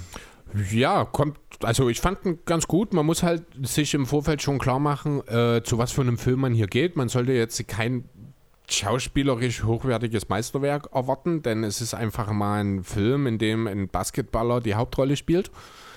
Ähm, nichtsdestotrotz, ich fand ihn eigentlich ganz gut. Ich habe viel geschmunzelt, es gab einige Sachen zum Lachen. Ähm, ja, die Story war ein bisschen an den Haaren herbeigezogen. Das wirkte so ein bisschen wie, wir müssen irgendwie, wir haben eine Idee, was wir machen wollen und wir versuchen es irgendwie möglichst einfach umzusetzen. So wirkt es ein bisschen auf mich, aber man, wie gesagt, also es ist halt ein Film, der ist für Kinder gemacht. Der soll jetzt nicht irgendwie besondere Ansprüche in Storytelling oder sowas mit anbieten. Die Synchronisation fand ich auch nicht immer so hundertprozentig super. Ja, das ist ja Lola Bunnys beste Beispiel. Ich habe mich noch Ja. gefreut, dass Paulina Roschinski als Synchronsprecherin dabei ist, aber Mhm. danach, wo man es gesehen hat, beziehungsweise besser gesagt gehört, Gehört, hat, hat es einfach nicht zu Lola gepasst. Es hat nicht gepasst, das stimmt. Aber äh, so wie ich das mitgekriegt habe, ist wohl auch äh, die amerikanische Synchronsprecherin von Lola, das ist Zendaya. Kennt man vielleicht als MJ aus dem neuen äh, Spider-Man-Film. Die muss wohl da auch nicht ganz so gut weggekommen sein. Also allgemein hat wohl die Lola-Rolle für relativ viel Unmut gesorgt, habe ich den Eindruck bekommen. Im Vergleich zum ersten Teil ist das ja schon, da war sie ja schon eine der besten Charaktere, muss man ja ehrlich sagen. Ja, hätte sie eigentlich auch jetzt sein sollen, aber ich finde, also die, die ganze Lola-Charakter, da ist nicht gut umgesetzt worden, fand ich. Hat mir nicht so gefallen. Ja, ich fand, man hat im Vergleich zum ersten Film sie in eine große Rolle pressen wollen, Ja, während sie im ersten Film einfach von alleine kam. So, mit der Ja, Geschichte. das stimmt, genau. Da war einfach, das war so diese natürliche Hineinwachsen sozusagen in dieses Team und jetzt ist es so, ich fand das erstmal cool, wie man sie ins Team geholt hat. Passte halt auch zu ihr mit, mit das, Wonder Woman das, und Das fand ich und dran. wirklich cool, ja. Ähm, aber dann so, als sie dann Teil des Teams war, ist sie mir irgendwie ist sie untergegangen. Genau, obwohl sie eigentlich eine große Rolle hatte. Ja, das. Als fast Trainerin irgendwo ja. Ja, ja, also komm, Trainer war Duffy, wäre wohl eindeutig. ja, aber auch so muss ich sagen, also war wirklich cool, jede Menge Referenzen, natürlich NBA-Referenzen, auch LeBron hat sich ein paar Mal selber auf die Schippe genommen, das fand ich cool. Ähm, dazu halt, also ich glaube, es gibt keine Warner Brothers Figur, die nicht in diesem Film aufgetaucht ist. wahrscheinlich nicht, ja. Und wenn er nur am Rande im Hintergrund nur eine Komparsenrolle hatte, es war jeder dabei, über Batman und Superman bis hin zum Gigant aus dem All und King Kong. War echt geil. Also Vor allem, dass die Batman. Batman und Robin Roll, das war ja die Kostüme noch aus den 60er Jahren, die die Ja, angezogen haben. Das war nicht das neue Dark Knight oder sowas, das war ja wirklich noch aus den 60er Jahren, wo Robin gefühlt nur in der Unterhose rumgerannt Ja, ist. genau. Also war wirklich cool. Also muss ich, ich muss schon sagen, also ich würde ihn jetzt rein als Cineast, sage ich mal, äh, kannst du ihm wahrscheinlich nicht mehr als drei oder vier von zehn Punkten geben. Aber ich als NBA-Fan, wenn ich den ersten Teil nicht gesehen hätte, würde ich ihm wahrscheinlich acht oder neun geben. Da ich den ersten Teil aber gegeben, äh, gesehen habe und den deutlich besser fand, würde ich auch nicht über sechs gehen. Aber ja, als NBA-Fan muss man den gesehen haben. Muss man auch ganz deutlich sagen. Also jeder NBA-Fan, der den nicht gesehen hat, der hat was nachzuholen. Sozusagen bist, gehörst du zu den Leuten, die beim Dunk-Contest, beim ersten Dank, weil sie den geil finden, den neuen zeigen. Und wenn der nächste Dank danach besser ist, machst du dir Gedanken, dass du jetzt schon die 10 hochhalten musst. Nee, das. Ich habe mir noch nie Gedanken drüber gemacht. Weißt du, ich, wie ich ich, weiß, ich, weiß, ich, ich weiß total, was du meinst, ja. Du denkst ja auch so ein bisschen an Train Wade, ich glaube. Äh, Ähm, nee, an nein, gar Train. Wade, nee. Ähm, wer war denn das? Diese Thematik, das ist auch egal. Jedenfalls, äh, ja, ich weiß, was du meinst. Es ist immer schwierig. Also ich glaube, ich kann fast keinen Film oder keine Filmreihe nennen, wo die Nachfolger, die Fortsetzungen besser waren als Herr das der Ringe. Original. Oh, da muss ich schon auch ganz hart meine Zweifel daran streuen, ob denn der zweite oder dritte Herr der Ringe Teil besser war als der erste. Ich finde, der erste ist der schlechteste. Oh, weiß ich nicht. So weit würde ich nicht gehen. Also ich sind, Andererseits sind alle ist das- drei genial. Ja, andererseits ist es bei Buchverfilmungen eh immer noch mal ein bisschen schwierig. Ring, äh, Har- Harry Potter kann man hier auch nennen. Da ist sicher auch nicht der erste Teil der beste gewesen. ja, gutes Beispiel. Ne? Aber so normale Filme, Bad Boys zum Beispiel, ist nach wie vor der erste der beste. Men in Black auch. Underworld-Reihe. Habe ich bloß ein oder zwei Filme davon Oh, gesehen. sind nicht schlecht. Ist mein, ja, hab aber ich- ist nicht mein also, Genre. Okay. Ähm, also, ne, das ist einfach so, es ist vor allem, wenn halt auch zwischen zwei Filmen 10 oder 20 Jahre liegen, dann ist das auch nochmal so eine Sache. Zombieland fällt mir jetzt spontan ein. Da war der zweite Teil auch wirklich gut eigentlich, aber auch Der bei besser. ja, aber auch bei Weitem nicht so gut wie der erste, genau. Ne, deswegen, ja, also ich muss auch ehrlich sagen, ich hätte auch dem ersten Space schon keine 10 Punkte gegeben. Nein, auf keinen Fall. Ja, aber trotzdem, nichtsdestotrotz ist es ein guter Film. Es sind zwei Stunden schöne Unterhaltung, man hat viel zu lachen. Und jeder, der sich ein bisschen der NBA verbunden fühlt, sollte den unbedingt sehen. Und da ist aber eine gewisse Krux dabei. Du hast eine Aussage gemacht. Jeder muss, muss bereit sein, wenn er weiß, wo das er hingeht, dass er zu einem Kinderfilm geht. Ja. Und da habe ich mit dem Amme noch relativ lange drüber geredet, weil sein großer Bruder, der Dodo, war ja auch mit seiner Tochter. Und da diese ganzen NBA-Anspielungen, so viele Lacher, die halt verbaut waren, die die Kids gar nicht kennen will, können können. Ja, das ist aber klar. Das ist so dieser, diese Hybris, die man mit dem Film halt eingeht. Du versuchst auf der einen Seite, es gibt meines Erachtens nach zwei Zielgruppen für den Film. Das sind Kinder unter 12 und das sind Kinder über 12, die die NBA lieben. Ja, und du zu den kannst halt, Kindern unter 12, die NBA ich, lieben. ich gehöre genau zu den Kindern unter 12, die NBA lieben, das ist richtig. Ja, aber du kriegst halt, das sind zwei völlig unterschiedliche Zielgruppen, die kriegst du, kriegst du natürlich nie unter. Deswegen sind halt auch teilweise, wo ich dann auch sage, ich habe zwar viel geschmunzelt, aber teilweise sind sie halt wirklich Szenen dabei, die sind furchtbar albern. Das sind dann halt die Szenen, die sind dann eher für die Kids. Na, und diese ganzen NBA-Referenzen, die die Kids natürlich nie verstehen. Die verstehen dann natürlich wir, über die lachen wir. Dafür kennen wir aber vielleicht die Hälfte der Warner Brothers Figuren gar nicht, die die Kinder schon aus anderen Filmen oder Serien vom TV kennen. Ne? Kann schon Das sein. sind halt so Sachen. Du, ich finde, also dafür, unter den Voraussetzungen haben sie das aber gut gemacht. Auch wenn alles insgesamt ein bisschen überladen war und auch vielleicht nicht unbedingt, das hätte ein Animationsfilm werden müssen. Haben wir ja auch drüber geredet, Ja. wo wir raus waren. Also ich hätte mir zumindest, dass die ähm, Looney Tunes zumindest hätten Als- weiter als Cartoon, als ja. Cartoon, so wie man es kennt. Genau, also da wirklich so den Stil aus dem ersten Teil, da hat man es ja auch geschafft, gezeichnete Figuren mit einem Real-Life-Charakter wie Michael Jordan zu kombinieren. Das ist ja heutzutage natürlich auch noch möglich. Ich fand halt auch, als die animiert, die haben auch nicht mehr so gut ausgesehen. Ja, Bugs vor allem nicht. Also Ja. Bugs war ganz ja, Bugs und. Lola. Also Ja. auch Lola irgendwie, das war, war nicht, was waren nicht die Hasen, die ich aus dem ersten Teil kannte? Genau. Wobei ich sagen muss, bei Taz fand ich es eigentlich ganz cool gemacht. Ja, Bei das ihm- stimmt. Bei Bei ihm da war es ganz das. cool, ja. Allerdings ist der halt auch selten wirklich als er selbst zu sehen. Ja. Weil er halt immer in Bewegung ist. Ja, Wann, Äh. wann siehst du ihn dir das nächste Mal an? wenn er irgendwann auf Netflix kommt. Okay. Oder wenn es ein Bundle irgendwo zu bestellen gibt. Für beide? Für beide. Ja. Äh, ich denke, ich werde mir auch auf jeden Fall nochmal ansehen. Ich denke, ich werde mir als nächstes dann aber auch in Originalversion anschauen wollen, weil ich doch durchaus neugierig bin, wie denn die Synchronisierung dort, beziehungsweise, ja, doch Synchronisierung, weil es ja doch viel animiert ist, wie das dort funktioniert hat. Don Cheadle fand ich ganz cool, muss ich sagen. Der hat das gut gemacht. Wer? Don Cheadle, Wer ist denn Don LG Cheadle? Witten. Ach so. Ja. Den, äh, als ich gelesen habe, dass er dabei war, habe ich ja direkt glänzende Augen bekommen. Das ist ja Woody aus Iron Man. Also, ist jetzt auch wieder nicht deins, du bist ja kein Iron Man-Fan, aber deswegen äh, habe ich mich sehr gefreut, als ich den Namen gesehen habe. Riesig gelacht habe ich bei Michael B. Jordan. War eine coole Szene, Fand ja. ich so geil. Ich wusste auch gar nicht, was kommt. Und dort habe ich wirklich total mich weggeschmissen. Das fand ich so herrlich. Nee, das war, das war echt eine verdammt geile Szene, weil also allein das Serious lief, also der Einlaufsong Ja. für Chicago Bulls in der Szene. Und er so, die Katze hat mich hergeschleppt. Genau. Ich wollte mir bloß Popcorn holen Ja. und die Katze hat mich hergeholt. Total geil. Wenn wir Michael A. Jordan nicht bekommen können, dann müssen wir halt mit Michael B. Jordan auskommen. Das fand ich wirklich super. ja, nein, war eine verdammt coole Szene, muss man wirklich Ja. sagen. Meine Lieblingsszene, muss ich ehrlich sagen, das war diese Damian Lillard-Szene, dieses Bye-Bye, was er ja sonst zu Paul George gegeben hatte damals. Das fand ich irgendwie ganz cool, dass es eingebaut war, war so ein kleiner Wink. Danach musste ich relativ lachen, was ja damals auch schon, wo es ja einige Memes schon gibt, wo halt diese Szene ist, wir, ich brauche ein Elite-Team. Ich brauche ein Super-Team von LeBron. Das war halt was. Ja, auch Ja, genug das sind, Leute. genau, ne? das sind halt die Sachen, wo es sich selber auf die Schippe nimmt. Das sind halt die Anspielungen, die die Kinder dann nicht verstehen. Aber ja, cool. Also ich finde, ähm, insgesamt, wir hatten es ja gestern schon nach dem Film so ein bisschen, wirkt ja LeBron lange in dem Film eigentlich nicht so cool. Ja, also er hat auch am Ende nicht cool für mich gewirkt. Also auch, wo er danach der positive Faktor war, blöd Mhm. gesagt, wo er danach auch ja sich um sein Kind auf einmal kümmert und sowas. Auch da wirkte der total unsympathisch. Das liegt, das Okay. ist halt einfach daran der Punkt, glaube denke ich bei mir.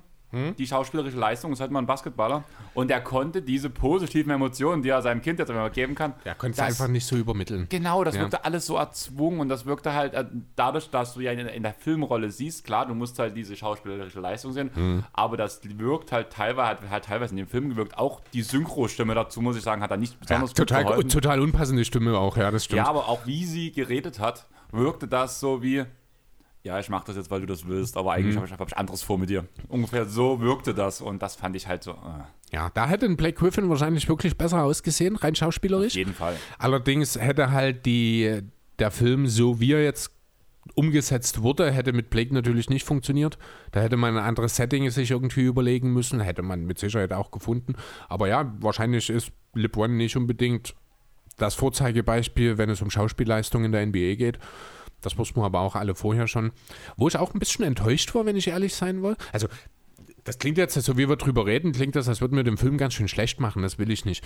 Ähm, trotzdem fand ich, war ich von der Goon Squad ein bisschen enttäuscht. Da habe ich mir mehr erhofft. Ganz besonders von Kronos, dass er wirklich bloß so wenig Zeit bekommt, fand ich sehr schade. So wenig Zeit. So wenig Zeit und die aber dafür dann entsprechend gut ausgenutzt hat. Ne? Ähm, auch optisch fand ich, war die Ähnlichkeit zu Lillard im Trailer irgendwie mehr gegeben als im Film. Oder täuscht mich das? Täuscht dich. Okay. Also, Also ich habe dann im, im Trailer direkt, als ich auf dem Handy gesehen habe, habe ich gleich gesehen, das ist Damian Lillard. Im, Im Kino, ich wusste es ja, dass es ist, aber ich, sonst hätte ich ihn nicht sofort erkannt, ich glaube. ja, du hast halt die zwei WNBA-Spielerinnen, die, finde ich, hat man sehr gut erkannt. Ja, auch Eddie. AD und auch Clay Thompson war eigentlich gut zu erkennen. Der total untergeht in dem Film. Ja, irgendwie schon, der obwohl er die- coolste Charakter eigentlich, aber hat am wenigsten, also von ihm bleibt mir wirklich bloß sein Jubel mit Kopf auf dem Boden äh, in Erinnerung. Ansonsten fehlt mir da, das ist schade, weil er ist, ich glaube, auch mit der coolste Typ, der überhaupt in dem ganzen Cast dabei ist, Clay Thompson. Ja, und das finde ich aber auch so besonders schade. Du hattest ja eigentlich, dass du die Schauspieler, oder die Schauspieler, die Spieler mal wirklich nur richtig gesehen hast, außerhalb der Goon Squad. War halt, ja, ich mache jetzt drei Fotos von euch. Oh ja, cool, mach das. Und danach war die Szene vorbei. Na, das war hier die Szene bei diesen, was hier Bei dem Oster-Weekend. Genau, oder bei diesem Charity-Event wurde es sich, glaube ich, genannt bei, äh, im Film. Wo Aber er hinten halt auf der Leinwand stand einmal Oster. Stand das? Okay, Da habe ich nicht drauf geachtet. Hintergrund, Okay. Ja, kann natürlich sein. dass- Wir werden das am Ende wahrscheinlich. Waren die alle da im letzten All-Star-Game? Weil ich kann mir schon vorstellen, dass sie die Aufnahmen von dieser Szene, dass sie die wirklich beim All-Star-Game gedreht haben. Weil ich Nein, glaube. die Tribünen waren leer. Soweit so, du eingesehen hast. War, stimmt. das war eine leere Halle. Stimmt. Ja, im Film nicht. Bei diesem Charity-Event. Da war voll. Das, wo die unten stehen auf dem Feld. Na, wo dann hier die Na. Bewegungen von den Spielern scannen. Da war, das, da war die Halle voll. Wo der mit Lillard, mit Lillard und AD redet. Ja. Nicht. Sicher? Ja, also ich bin mir gerade unsicher, wo der die gescannt hat, dass die Aufnahme vielleicht bloß so de, dieses Da Gespräch. könnte ich schwören, ich könnte schwören, dass dort die alle Folge ist, aber ist auch egal. Das müssen wir jetzt, ich glaube, nicht im Detail auseinanderprügeln, ob da jetzt die Halle voll war oder nicht. Ich würde grundsätzlich schon davon ausgehen, dass sie voll war, weil man will ja jetzt, glaube ich, nicht unbedingt doch die Corona-Situation in die Filmlandschaft übertragen. Fände ich auch nicht gut, wenn ich ehrlich sein soll. Ähm, von daher wird es für mich Sinn machen, dass die Halle voll war, aber ich kann es jetzt auch nicht mehr mit hundertprozentiger Sicherheit sagen. Ja, du weißt ja aber in dem Fall auch nicht, ob du hast ja auch Zeiten, wo die Spieler auf dem Feld sein können, während noch kein Publikum in der Halle ist. Ich hatte Das da, kann- ich hatte so, das, das Gefühl, wo die, die, auch Szene, sein, ja. diese Szenen gemacht haben, dass das zu so einem Zeitpunkt entstanden Das ist. das natürlich auch Zumal beim möglich, ja. Osterweekend zumindest die WNBA-Spielerinnen im Trikot eigentlich nicht aufgetreten sind. Das wäre ja beim Osterweekend Stimmt, das aufgefallen. ist ja auch noch. Ja, deswegen, also, die haben es ja, wie gesagt, also das mit dem All-Star, das hast du ja wohl im Hintergrund gesehen. Äh, wie gesagt, beschrieben war es ja so ein bisschen als Charity-Event, wo LeBron seinem Sohn quasi seine Buddies aus der Liga vorgestellt hat und daraufhin dann halt angefangen hat, den zu fragen, hier Spiel und kann ich euch scannen und hier und das dann halt daraus entstanden ist. Wie das letzten Endes, ob das ein All-Star-Game war oder irgendeine Party, spielt am Ende auch keine Rolle. Genau. Ja, hast du sonst noch was? Ich glaube nicht. Ich denke, wir haben relativ gut jetzt drüber geredet. Wie gesagt, also jeder, jeder, der uns hört, dem kann ich nur empfehlen, dass er sich äh, den Film auch anschaut, auf jeden Fall. Jeder, der über 30 ist Jeder, und der keinen und Bezug zur NBA hat, der muss ihn, ich glaube, nicht unbedingt sehen. Jeder, der uns nicht hört, fängt an, uns zu hören. Und, guckt danach, und den, danach Film. den Film.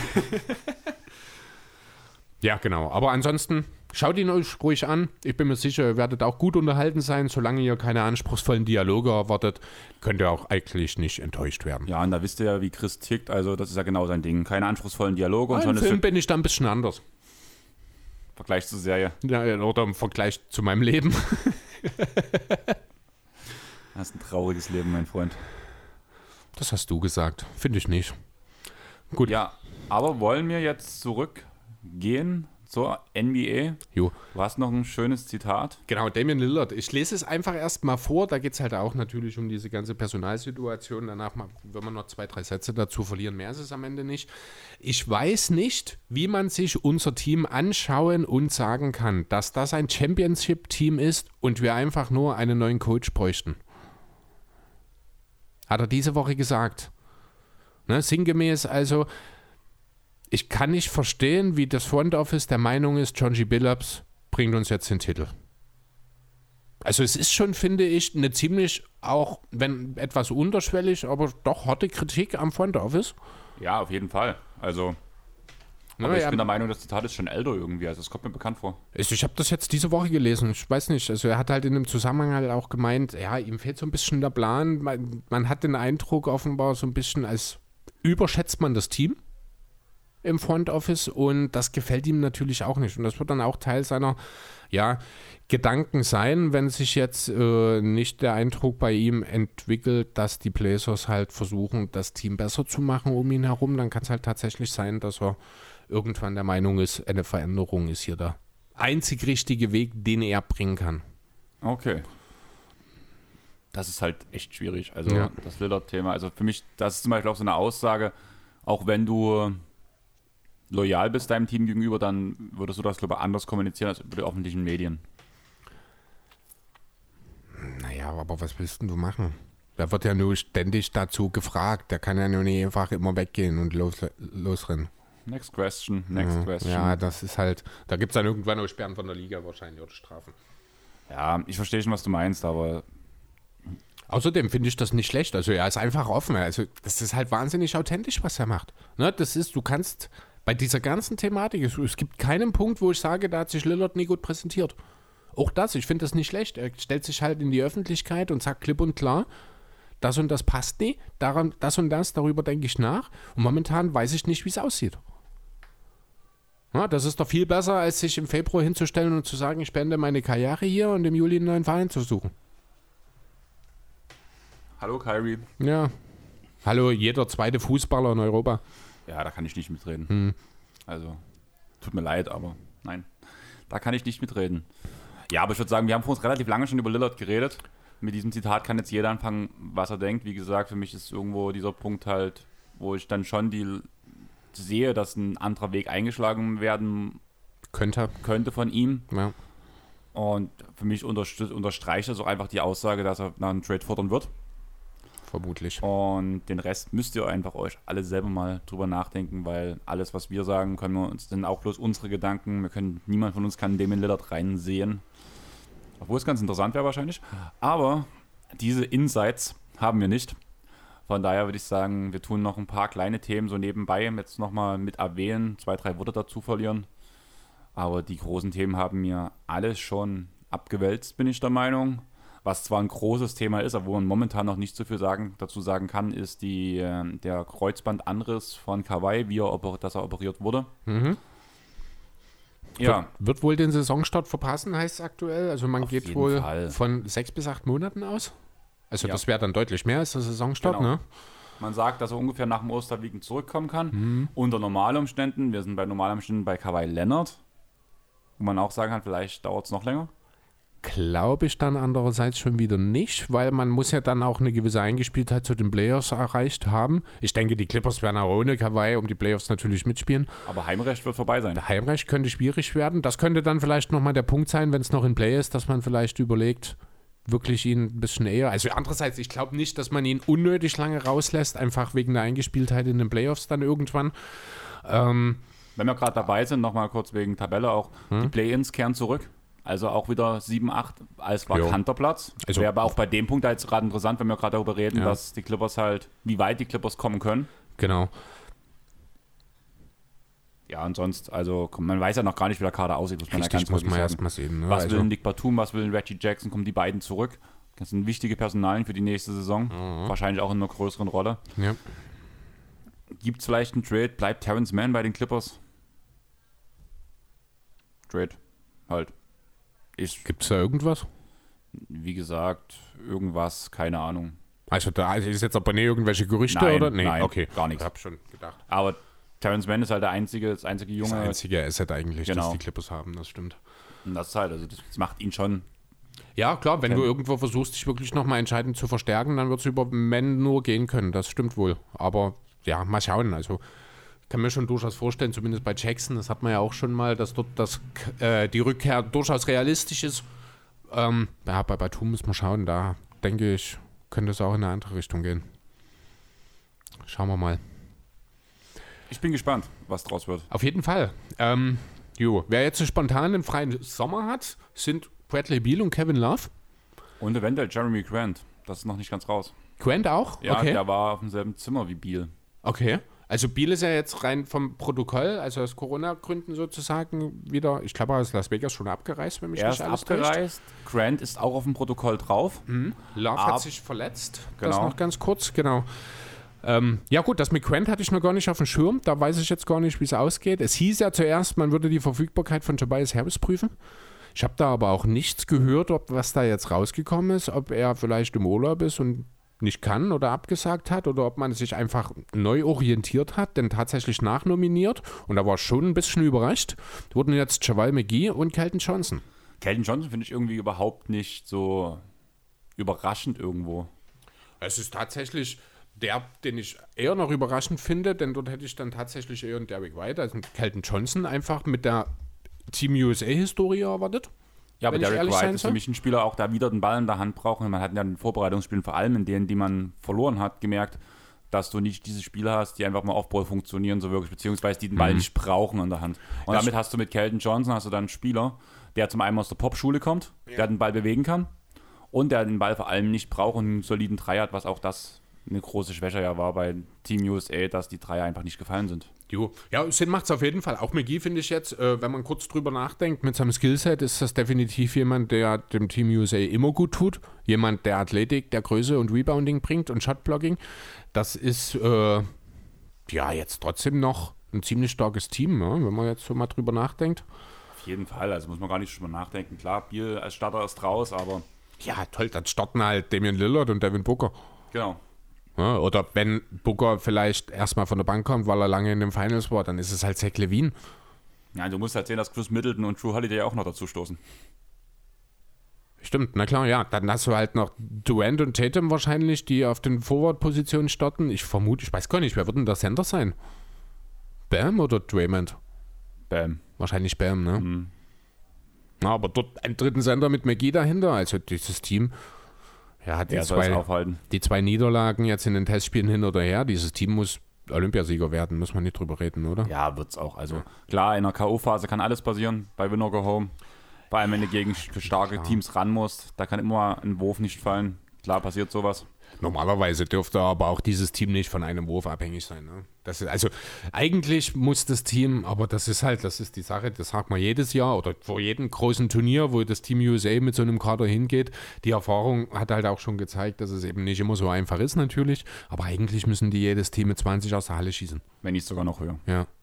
Also, es sind halt normal Also Klassenunterschiede, aber vielleicht mit- Ausnahme der drei, vier top-europäischen Teams, Ja. die nehmen wir dann vielleicht mal raus, aber ansonsten sollte eigentlich hier, ja, die dritte Reihe dieses Kaders sollte noch für Siege in fast jedem Spiel in diesem Turnier sorgen. ah, das haben wir beim letzten großen Turnier auch gedacht, weil das wäre ungefähr die dritte Reihe.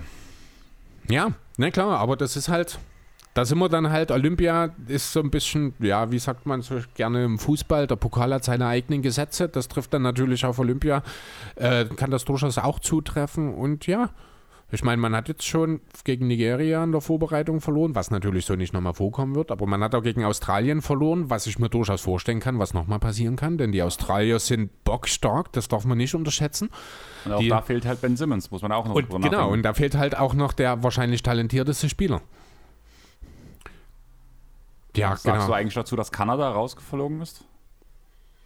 Ähm, ich weiß gar nicht, wer von, für Kanada dabei war, ob denn dort die NBA-Stars weitestgehend auch dabei gewesen sind. Ähm, Lou Dort war dabei auf jeden Fall. Ist jetzt nicht der erste, der mir einfällt, wenn ich an kanadische NBA-Stars denke, wenn ich ehrlich sein soll.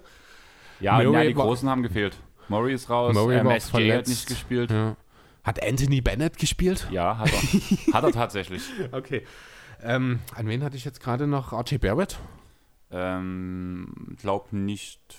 Okay. Ja gut, dann scheinen auch ein paar gefehlt zu haben. Aber war nicht Kanada eins von den drei Ländern, die auch äh, ein Qualifikationsturnier Ja, ausgerichtet genau. und nicht geschafft hat? Genau. Weil Kroatien und ich weiß gar nicht, wer das dritte ausgerichtet Litauen? hatte.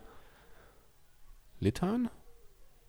War das nee, Bras nee, Brasilien hatten wir ja im Finale, das war Wo, Sabonis, Kroatien. wo spielt Sabonis für Litauen? Litauen, Lettland. Es ist Litauen. Das ist Litauen? Litauen. Das Kann ist sein. Litauen. Okay, ja, kann sein. Auf Also jeden Fall Sabonis, sein Team war Ausrichter und die sind rausgeflogen. Nicht alle drei Ausrichter, Ja, genau. ne? vor allem die haben ja ein Heiden Geld dafür bezahlt, dass sie dieses Turnier ausrichten dürfen. Genau. Ne? Die, das ist ja nicht so, dass das zugeordnet wurde, die haben ja dafür bezahlt. Ja, dumm gelaufen. Ja, Heimrecht. Ja. Aber ja. Ähm, ja, wie gesagt, Grant steht halt auf dem Health and Safety Protokoll, Mhm. aber da ist halt, dass er irgendwie negativ getestet wurde schon und irgendwie Okay. relativ safe alles sein soll, glaube Gut. ich. Ist denn Ähm, Biel direkt infiziert oder hat er nur Kontakt? ich glaube, er ist direkt infiziert, weil sonst wäre es doch irgendwo dieselbe Sache wie bei Grant, dass er bleiben könnte. Also Deswegen anders frag kann ich mir es nicht ne? erklären. Aber Biel ist bestimmt auch geimpft, ne? Nicht, dass das noch, also eine Rolle spielt, in Anführungszeichen, aber es ist ja bei Chris Paul war es ja auch so. Genau. Aber ja, ich kann ja nicht sagen, wer geimpft ist und wer nicht. Also den, Nee, natürlich nicht. Wer nicht beim Team USA ist, und darüber sind wir, ich glaube, alle ein bisschen froh, ist Montrezl Harrell. Wollen wir noch kurz, dass sich Trae Young negativ geäußert, dass er nicht nachnominiert wurde? Okay, können wir, ja, können wir natürlich auch Finde ich auch kurz. ein sehr interessantes Thema, weil vor Ja. allem nach diesen Playoffs. Ja, das stimmt. Aber da sind wir halt auch wieder bei dem Punkt, Trae Young braucht nun mal den Ball in der Hand. Und ich denke auch, Popovic ist nicht großer Trae Young-Fan mit diesem Fall. Ist einfach nicht das Spiel. Mit der Art und Weise, das ist kein Popspiel, das stimmt, das ja. kann gut sein. Und wenn ich dann, also ganz ehrlich, ich würde beide Spieler nebeneinander haben und ich wüsste, Pop darf sich einen Spieler raussuchen, ich würde sofort wissen, wen Pop sich Ja, nimmt. Da würde ich das stimmt. bloß mal kurz uns angesprochen, hat, hat seinen Unmut geäußert halt in sozialen Medien. Aber Ja, also er hat ja nicht ganz unrecht, das muss man sagen. Er hat sich definitiv als einer der besten Guards der Liga äh, in dieser, gerade in den Playoffs, ähm, etabliert. Jetzt weiß ich gar nicht, war er in diesem großen Kader mit drin? In diesem Vorabkader? also er war nicht im Select-Team dabei, glaube ich, soweit ich Naja, weiß. dann hat er seine Chancen das nächste Mal. Dann war es einfach scheiß Timing für ihn, aber er hat noch zwei Olympische Spiele vor sich zum, im Zweifel und ich denke, solange wird auch Pop kein Coach mehr sein, von daher wird seine Zeit noch kommen. Genau, auf jeden Fall sehe ich Hätte auch man vielleicht lieber Mello mitnehmen sollen? so.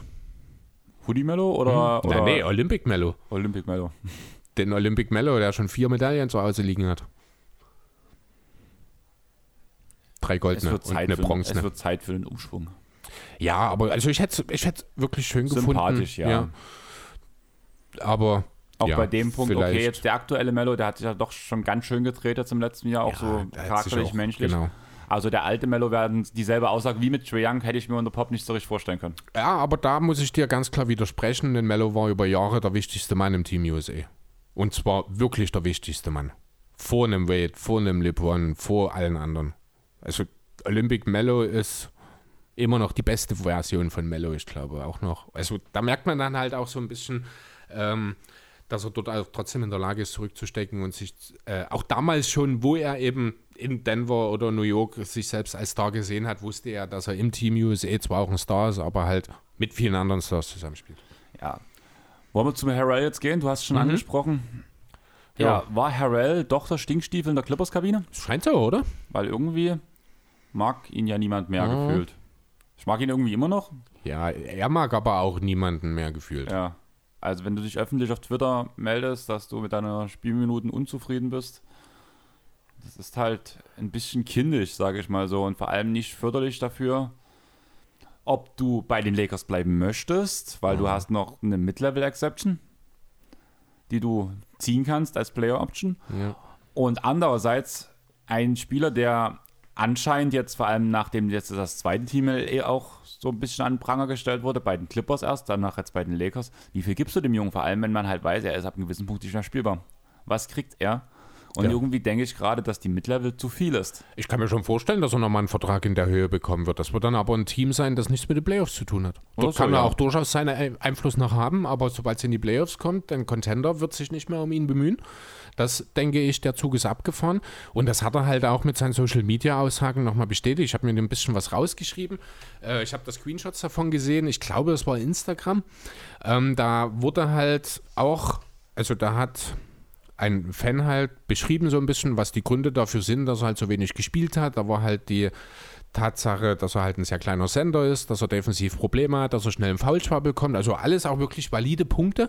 Und die Antwort darauf war, it's funny how all you motherfucker think you know the game or what goes on. Ja, also so nach dem Motto, was denkst du, wer du bist? Du hast doch gar keine Ahnung, wovon du hier redest. Ne, ein anderer Fan hat es mit Matchup-Situationen begründet. Da kam als Antwort, Y'all nigger keep things Matchup situations are excuses. That shit isn't real. Also, entweder überschätzt der Kerl sich gerade absurd selbst Macht er. Hat er bei Clippers-Zeiten ja auch schon. oder er hat einfach taktisch noch nicht mal Basics.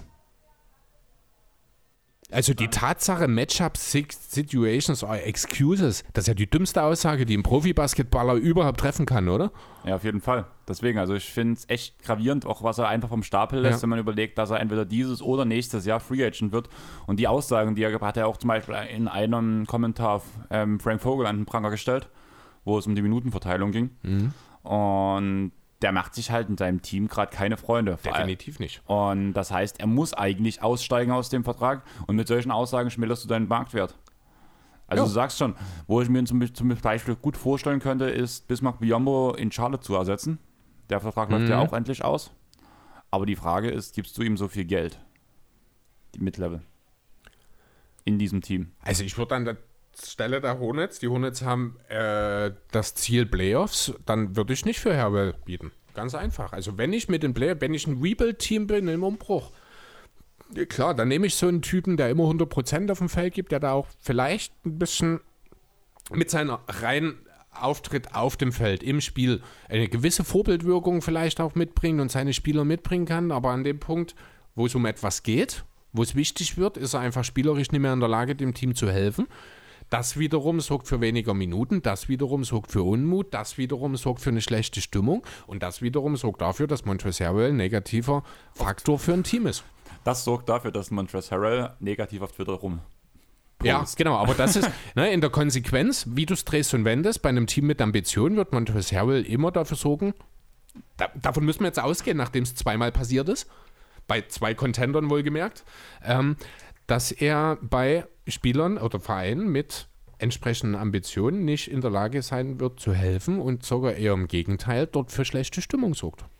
Weil damals haben wir ja wirklich noch gesagt, lag es jetzt gar nicht an ihm, weil es war, hieß ja immer nicht bloß Harrell. Ja. Es war ja auch die Aussagen Beverly zum Beispiel und wer war denn noch dabei?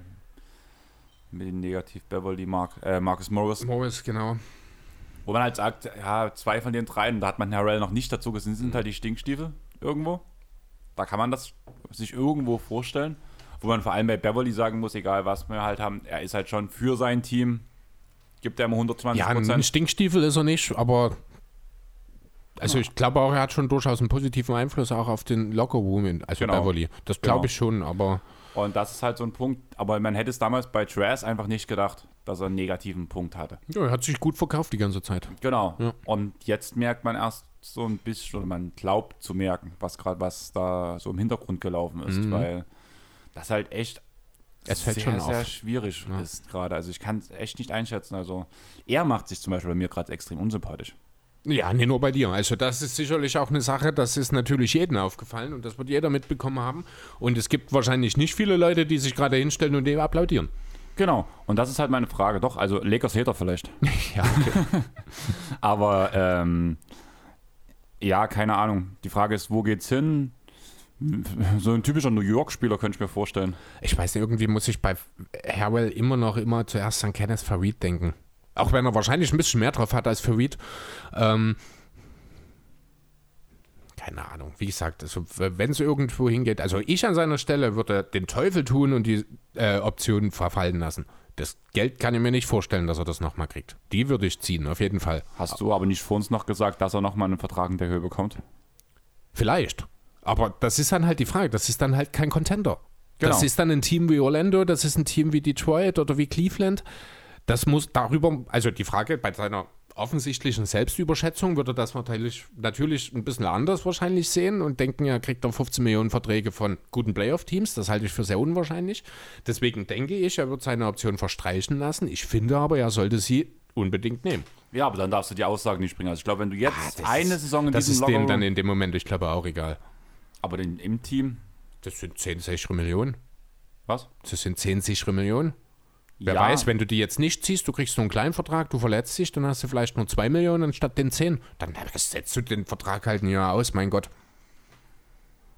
Spielst deine drei Minuten pro Spiel am Ende des Spiels, wenn es um nichts mehr geht. Wirst vielleicht nochmal getradet. Ja, vielleicht, wer weiß. Das ist ja auch nochmal so eine Sache. Genau, er könnte ja durchaus auch nochmal mit seinem Vertrag ein Asset werden. Nächste Saison. Wenn er gut spielt. Nicht mal unbedingt dann, wenn es als Filler bloß ist.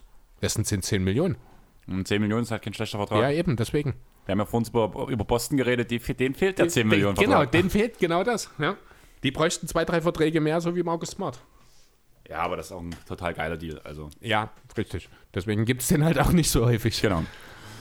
Aber ja, ähm, einer deiner Lieblingsspieler steigt aus seinem Vertrag aus. Du hast es schon mal angekündigt. Ja, Will Barton war abzusehen. Also aus seiner Perspektive her ist das sicherlich ein sinnvoller Move, auch wenn er ja doch wahrscheinlich auch die 15 durchaus nochmal bekommen kann. Ob das dann in Denver sein wird, bin ich mir nicht sicher. Ich denke schon, dass man versucht, ihn zu halten. Ich denke, man versucht vielleicht einen kleinen Discount rauszuholen. Ob Barton dann der, äh, dazu bereit ist, muss man sehen. Ich habe ein bisschen Angst, dass er geht, wenn ich ehrlich sein soll. Ähm, wie hat sich jetzt während der Saison die Beziehung zu Michael Porter Jr. entwickelt, beziehungsweise die Situation von Bank kommt und so weiter und so fort? Weil da gab es ja am Anfang der Saison schon einige Streitereien. Ja, Barton wollte nicht so richtig von der Bank kommen. Ich habe ja schon vor zwei Jahren, ich glaube, gesagt, Barton sollte, ist eigentlich ein perfekter Sixth Man, spielt so eine Rolle wie Joe Ingles. Ähm, ja, Porter wird nicht von der Bank kommen. Ich denke, darüber sind wir uns alle einig. Und damit ist einfach mal, na nee, theoretisch kannst du, jetzt wo Gary Harris weg ist, macht Barton den Starter auf der 2. Murray, Barton, Gordon, Porter, Jokic. Ich glaube, so haben sie sogar auch gespielt dann, wenn mich nicht alles täuscht. Also er muss gar nicht von der Bank kommen. Und wer kommt dann noch so von der Bank? Monte Movis, Facundo Campazzo zum Beispiel. Also das ist schon durchaus okay, das kannst du schon bringen, denke ich. Dann, ach nee, jetzt wollte ich gerade noch RJ Hampton sagen, aber der ist ja in Orlando jetzt. Genau. Der spielt mit Chuma Okeke. Ja, genau. Ja, jetzt, toll. Jetzt braucht doch jemand, niemand mehr kommen, äh, kommentieren, wo Chuma Okeke spielt. Das hatten wir doch vorhin schon als Thema, wo wir über den neuen Trainer Jamal Mosley geredet haben, dass der jetzt mit Chuma Okeke zusammenspielt. Echt? So hörst du mir zu, wenn ich mit dir rede, Freundchen. Ja, so ein Quatsch erzählst du auch immer. Nee, wieso? Das sind Fakten. Ja, und? Fakten. Deswegen muss ich dir noch lange nicht Fakten. zuhören. Glaubst du, dass Lonzo zurück zu den Lakers geht? Nein. Aber die Lakers wollen gerade alles tun, um das zu schaffen. Ja, die Clippers wollen auch alles tun Und die- und die, Chicago Bulls auch. Ja, und, vor allem ist es ja so, dass New Orleans offenbar auch gar nicht unbedingt gewillt ist, hohe Verträge zu matchen. Also Lonzo wird die Pelicans verlassen, da bin ich sehr sicher Ja, aber mittlerweile. was ist ein hoher Vertrag? Ja, alles über 20 definitiv und das kriegt er auf jeden Fall. Ist aber 20 Millionen ist ein Vertrag für Lonzo, den ich okay finde. Ja, eben. Aber das Also den matchen sie, bin ich der Meinung. glaube ich nicht. 20 Millionen. Die haben gesagt, dass die ein Overpay nicht Signi matchen. ein Overpay. Was ist denn ein Overpay? Lonzo Ball ist ein Spieler, der wird einen Maximalvertrag bekommen diesen Sommer. Und ich finde, die Pelicans sollten den auch mitgehen, weil Lonzo ist der drittbeste Spieler in diesem Kader. Was ist ein Maximalvertrag jetzt bei Lonzo im Normalfall? Ah, ich weiß nicht genau, das sind um die. Ich weiß es nicht. Keine Ahnung. 25 um die Millionen? 20, 25, ja. Würde ich nie bezahlen für Lonzo. Wieso nicht? Ich Aus finde welchem die- Grund? Ich finde die 20 Millionen schon zu viel. Wieso? Also, also das, das musst du mir erklären. Aus welchem Grund? Wa- Was ist, äh, auf welcher Grundlage bist du der Meinung, dass ein Lonzo Ball nicht so viel verdienen sollte wie ein Goran Dragic? Ähm, Playmaking-Fähigkeiten im Halfcourt sind zu gering. Das ist seine größte Schwachstelle, vor allem in der Offense. Ja, ist ein guter Verteidiger. Trifft diese Saison seinen Wurf gut, hat sich auch stetig gesteigert jede Saison. Trotzdem diesen, dieses Jahr mit den über 40 Prozent sehe ich, stelle ich ein Fragezeichen dahinter. Könnte ich mir vorstellen, dass es sein Carrier High wird. Diese Wurfquote auf diese Saison. Und? Und Und selbst wenn er bis 38% seiner Dreier in der Karriere trifft, ist das immer noch fantastisch. ja, aber für einen Max-Player, Ja? Weiß Du, ich. ich sag, Da ist mir die Lonzo Rolle ist einfach der- zu gering. Lo- Lonzo ist der einzige brauchbare Verteidiger in dem Kader. Neben Bledsoe und Adams. Aber, da, aber auch da bin ich ja auch so der Meinung, welche Rolle die in dem Kader spielen sollten. Lonzo ist, hast du recht, im Halfcourt nie ideal als äh, Play-Initiator. Brauchst du nicht unbedingt, wenn du einen Ingram und einen Zion hast. Funktioniert auch so, finde ich. Lonzo ist wenn es darum geht, den Ball laufen zu lassen, einer der fünf besten Spieler der Liga. Also nicht, wenn er initiieren muss, sondern wenn er als Teil der Kette funktionieren muss. Und dann spielt er auch Pässe, die spielen andere nicht. Das ist eine unheimliche Qualität, finde ich, die ihm abgeht. Wie gesagt, die Sache mit dem Wurf sehe ich nicht ganz so kritisch, weil eben bisher immer ein Fortschritt zu sehen war. Warum soll das jetzt wieder zurückgehen? Weil es schon ein ganz schöner Sprung war von letzter auf diese Saison. Ja, gut, aber das hat ja ein Brandon Ingram auch gemacht und Julius Randle dieses Jahr auch. Gut, Randle muss man noch schauen, wie es sich entwickelt, aber Ingram hat es ja auch bestätigt. Ja, deswegen, also man muss da schon vorsichtig sein. Und ich finde halt einfach, du kriegst in New Orleans nie wieder so schnell jemanden auf ansatzweise demselben Niveau. Das Ja. ist das Entscheidende. New Orleans muss jetzt etwas tun, um das Team besser zu machen, um eine zweite Anthony Davis-Situation mit Zion zu, ver zu verhindern. Ist das der Moment, wo du deinen drittbesten Spieler und besten Verteidiger abgibst? Ich denke nicht. Ja, Also bezahlst du ihn lieber über. Ja, gebe ich dir recht. Ich weiß auch, was du raus bist, aber ich finde allgemein, also weiß ich nicht, vielleicht sehe ich Lonzo einfach bloß zu schlecht, vielleicht habe ich die falschen Spiele gesehen, aber er ist mich einfach kein Max-Player. Er wird, naja, also ich finde ja diese Max-Player-Diskussion, die ist ja auch immer ein bisschen schwierig. Ich finde, ein Rookie, der einen Maxi Maximalvertrag bekommt, der ist einfach nicht so hoch, den als Max-Player zu bezeichnen. Das ist ein bisschen, finde ich, schwierig. Ja, aber dann sagen wir es so: Wir haben jetzt gesehen, hättest du lieber Ben Simmons oder lieber Lonzo Ball im Team? In welchen? In New Orleans, Lonzo Ball, sofort. Unabhängig von allem, einfach jetzt. Ja, nee, das ist, das ist Blödsinn, das kannst du nicht. Das ist toll. Willst du lieber Steven Adams oder willst du Jamal Crawford in deinem Team? Jamal Crawford. Okay, und wenn du schon sieben Shooting Guards hast und noch keinen Point, äh, noch keinen Center? Ah, Du weißt aber, was ich raus Nee, möchte, ich oder? weiß nicht, was du meinst. Du kannst, die Frage kann Ich man nicht den, beantworten. Ich finde den Wert, einen Wert von einem Ben Simmons, egal erstmal in welchem Team, unabhängig von Teamkonstrukt gesehen, ist der Wert von einem Ben Simmons höher anzusehen als von einem. Lonzo Lonzo Ball. Ball. Das mag ja sein, aber der Wert von dem Lonzo Ball in dem Team in New Orleans ist um ist ein Zehnfaches höher als der von Ben Simmons. Das Aber- ist das, worauf ich hinaus will. Du kannst ja nicht noch einen dritten Non-Shooter in dieses Team stellen. Das ist logisch. Ja, na, aber du verstehst, was ich meine. Ich verstehe, was du meinst, aber trotzdem finde ich halt diesen, also auch 25 Millionen, wie gesagt, Lonzo Ich- ist der perfekte Spieler für das Team. ich habe mich halt zu dem Thema Lonzo Ball sehr oft belesen und da habe ich schon mitbekommen, dass der allgemeine Konsens irgendwo so ist, Lonzo 20 Millionen ist halt das, der Normalpreis, den er kriegen sollte. Und ich habe hab, beim ersten Mal, wo ich das gehört habe, mich da, daraufhin habe ich mich halt danach mit beschäftigt mal, habe ich halt schon geschluckt, weil Lonzo habe ich so um die 18 Millionen gesehen pro Jahr. 17, 18 Millionen so. Das war mein Wert, den ich Lonzo pro Ja, gut, das Jahr ist jetzt nicht würde. so weltbewegend viel weniger. Das muss man auch sagen. Ne? Vor allem im Vergleich zu den 25 Millionen, die du jetzt zum Beispiel angesprochen hast. Naja, die spreche ich an, weil es ein Team gibt, das diesen Vertrag hinlegen wird. Ne? Ob ich jetzt selber bereit wäre, Lonzo aus eigener Initiative einen Maximalvertrag zu geben, wahrscheinlich nicht. Aber würde ich mitgehen an New Orleans Stelle, wenn ein anderes Team das macht? Ja, definitiv. Weil du hast keine Alternative. Wenn du Lonzo abgibst, sind die Pelicans direkt raus aus dem Playoff-Rennen.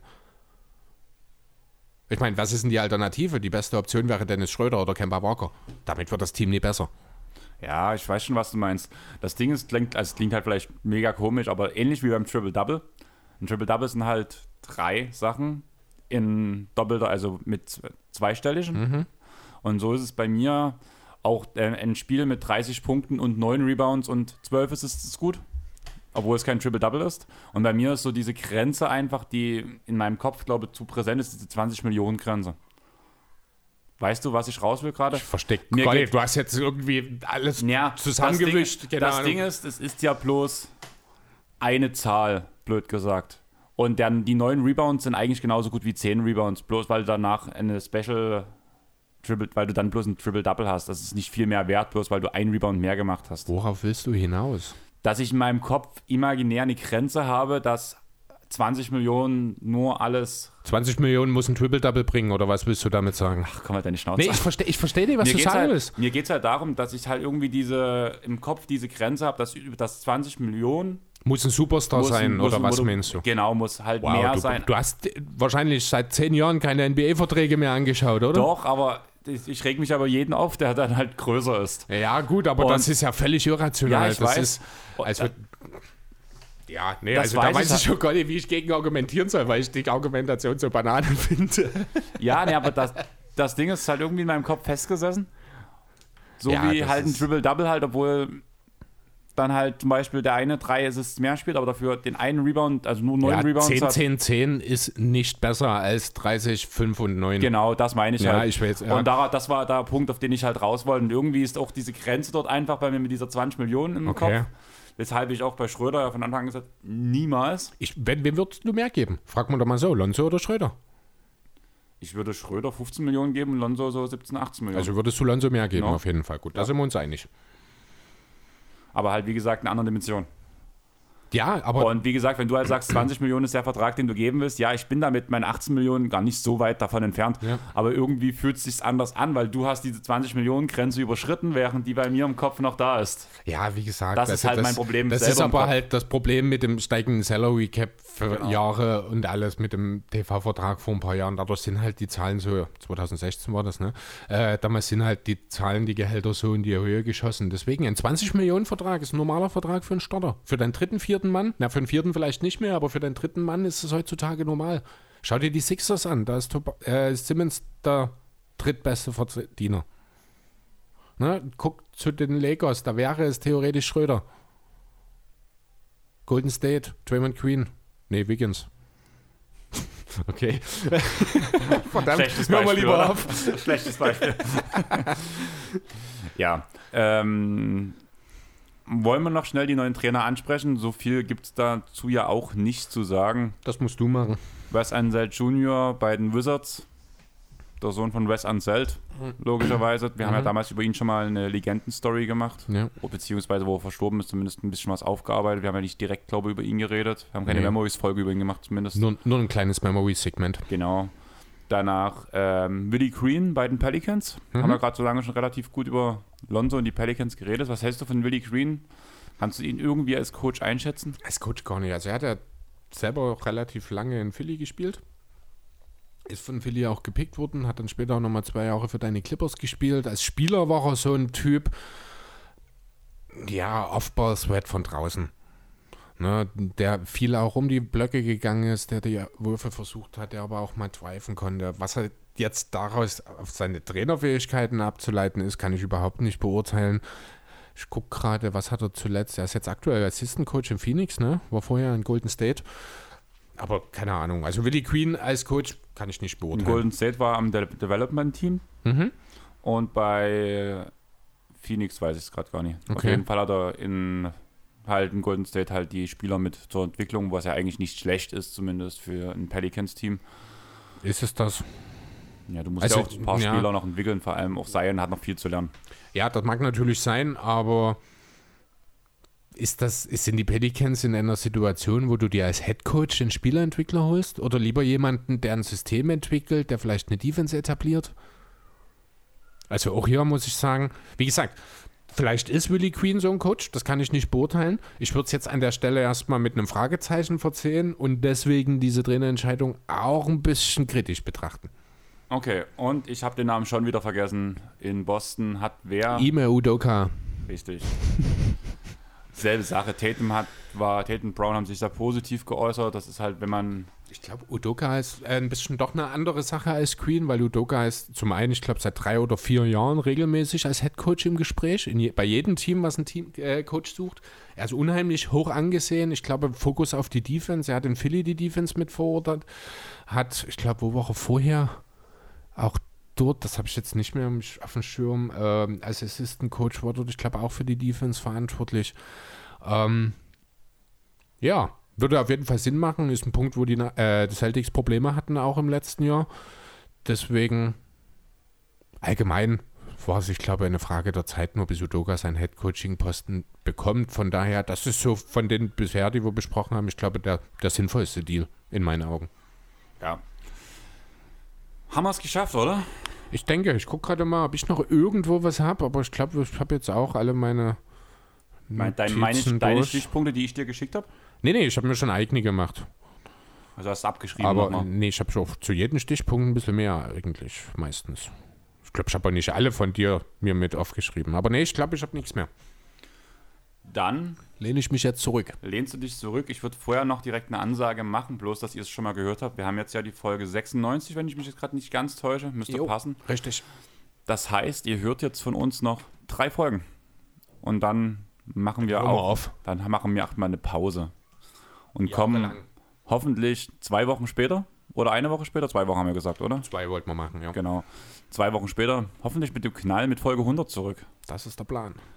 Und wie gesagt, unter allen, die auf iTunes uns Bewertungen schreiben, unter allen, die jetzt schon Bewertungen geschrieben haben, Rezensionen geschrieben haben und die noch dazukommen bis zur 100. Folge, ich würde sagen, innerhalb der 100. Folge können wir es dann auch schon den Gewinner direkt bekannt geben. Die gewinnen eine Tasse von uns.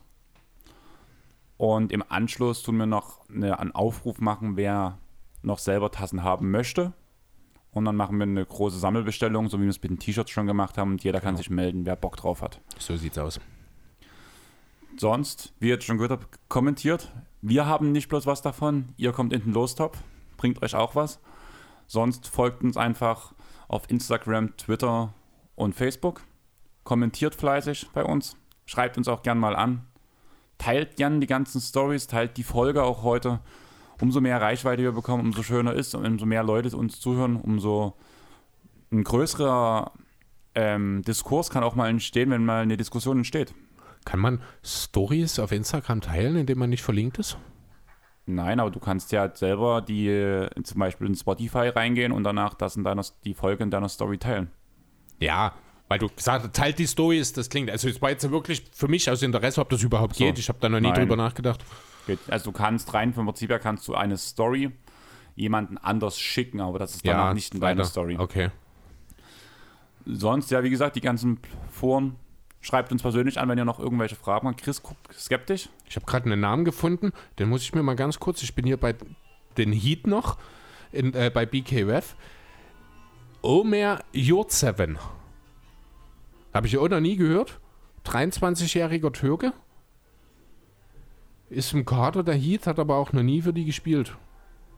Okay. Ich fand gerade diesen Nachnamen Jurt7, also Y-U-R-T und dann 7, die Zahl 7. Das ist mir gerade aufgefallen, muss ich mal. Deswegen der komische Blick gerade, Entschuldigung. Okay. Ihr habt jetzt sogar schon Hintergrundmusik, während wir hier abmoderieren. Die Neustadt ist- wacht auf. Genau. Ich bin schon lange au aufgewacht heute. Ich auch. Ich bin echt fit, muss ich sagen. Mhm. Bin überrascht. Aber ich habe Hunger, deswegen gibt es bei mir gleich Pizza. Selbst gemacht. Von daher wird es fett. Und ja, wie gesagt, folgt uns auf den ganzen Plattformen, kommentiert, helft uns bitte noch ein Stück größer zu werden. Lasst Rezensionen auf, auf iTunes da. Sagt euren Freunden, sie sollen uns hören, sonst seid ihr mit denen nicht mehr befreundet. Gut, dass wir das geklärt haben. Ja. Also ähnlich wie mit Chris, wenn er irgendwann nicht mehr hier ist, dann sind wir keine Freunde mehr. Von daher, Wie, wir sind Freunde? ja, dachte ich, Darüber müssen wir noch mal reden irgendwann. dann will ich die Mütze zurückhaben. Oh, wow. Ömer Jurtseven, ne? der ist 23. Der ist 2014 schon türkischer Meister geworden. Okay. Wie viel Spielzeit? Ich bin bloß bei Wikipedia. Der hat, äh, selbst bei BKWF gibt es ja keine Einsatzdaten oder sowas. Ich habe den bloß mal kurz gegoogelt. Der ist 2020 undrafted gewesen und jetzt halt seit 21 bei den Heat, hat die Titel gewonnen mit Fenerbahce. Achso, und hat bei den Oklahoma City Blue gespielt in der G-League. diese Saison. Dann würde ich sagen, beenden wir die ganze Sache außer G-League raus und damit wir die zwei Stunden diesmal nicht voll machen, würde ich sagen, tschaußen. Ciao. Thank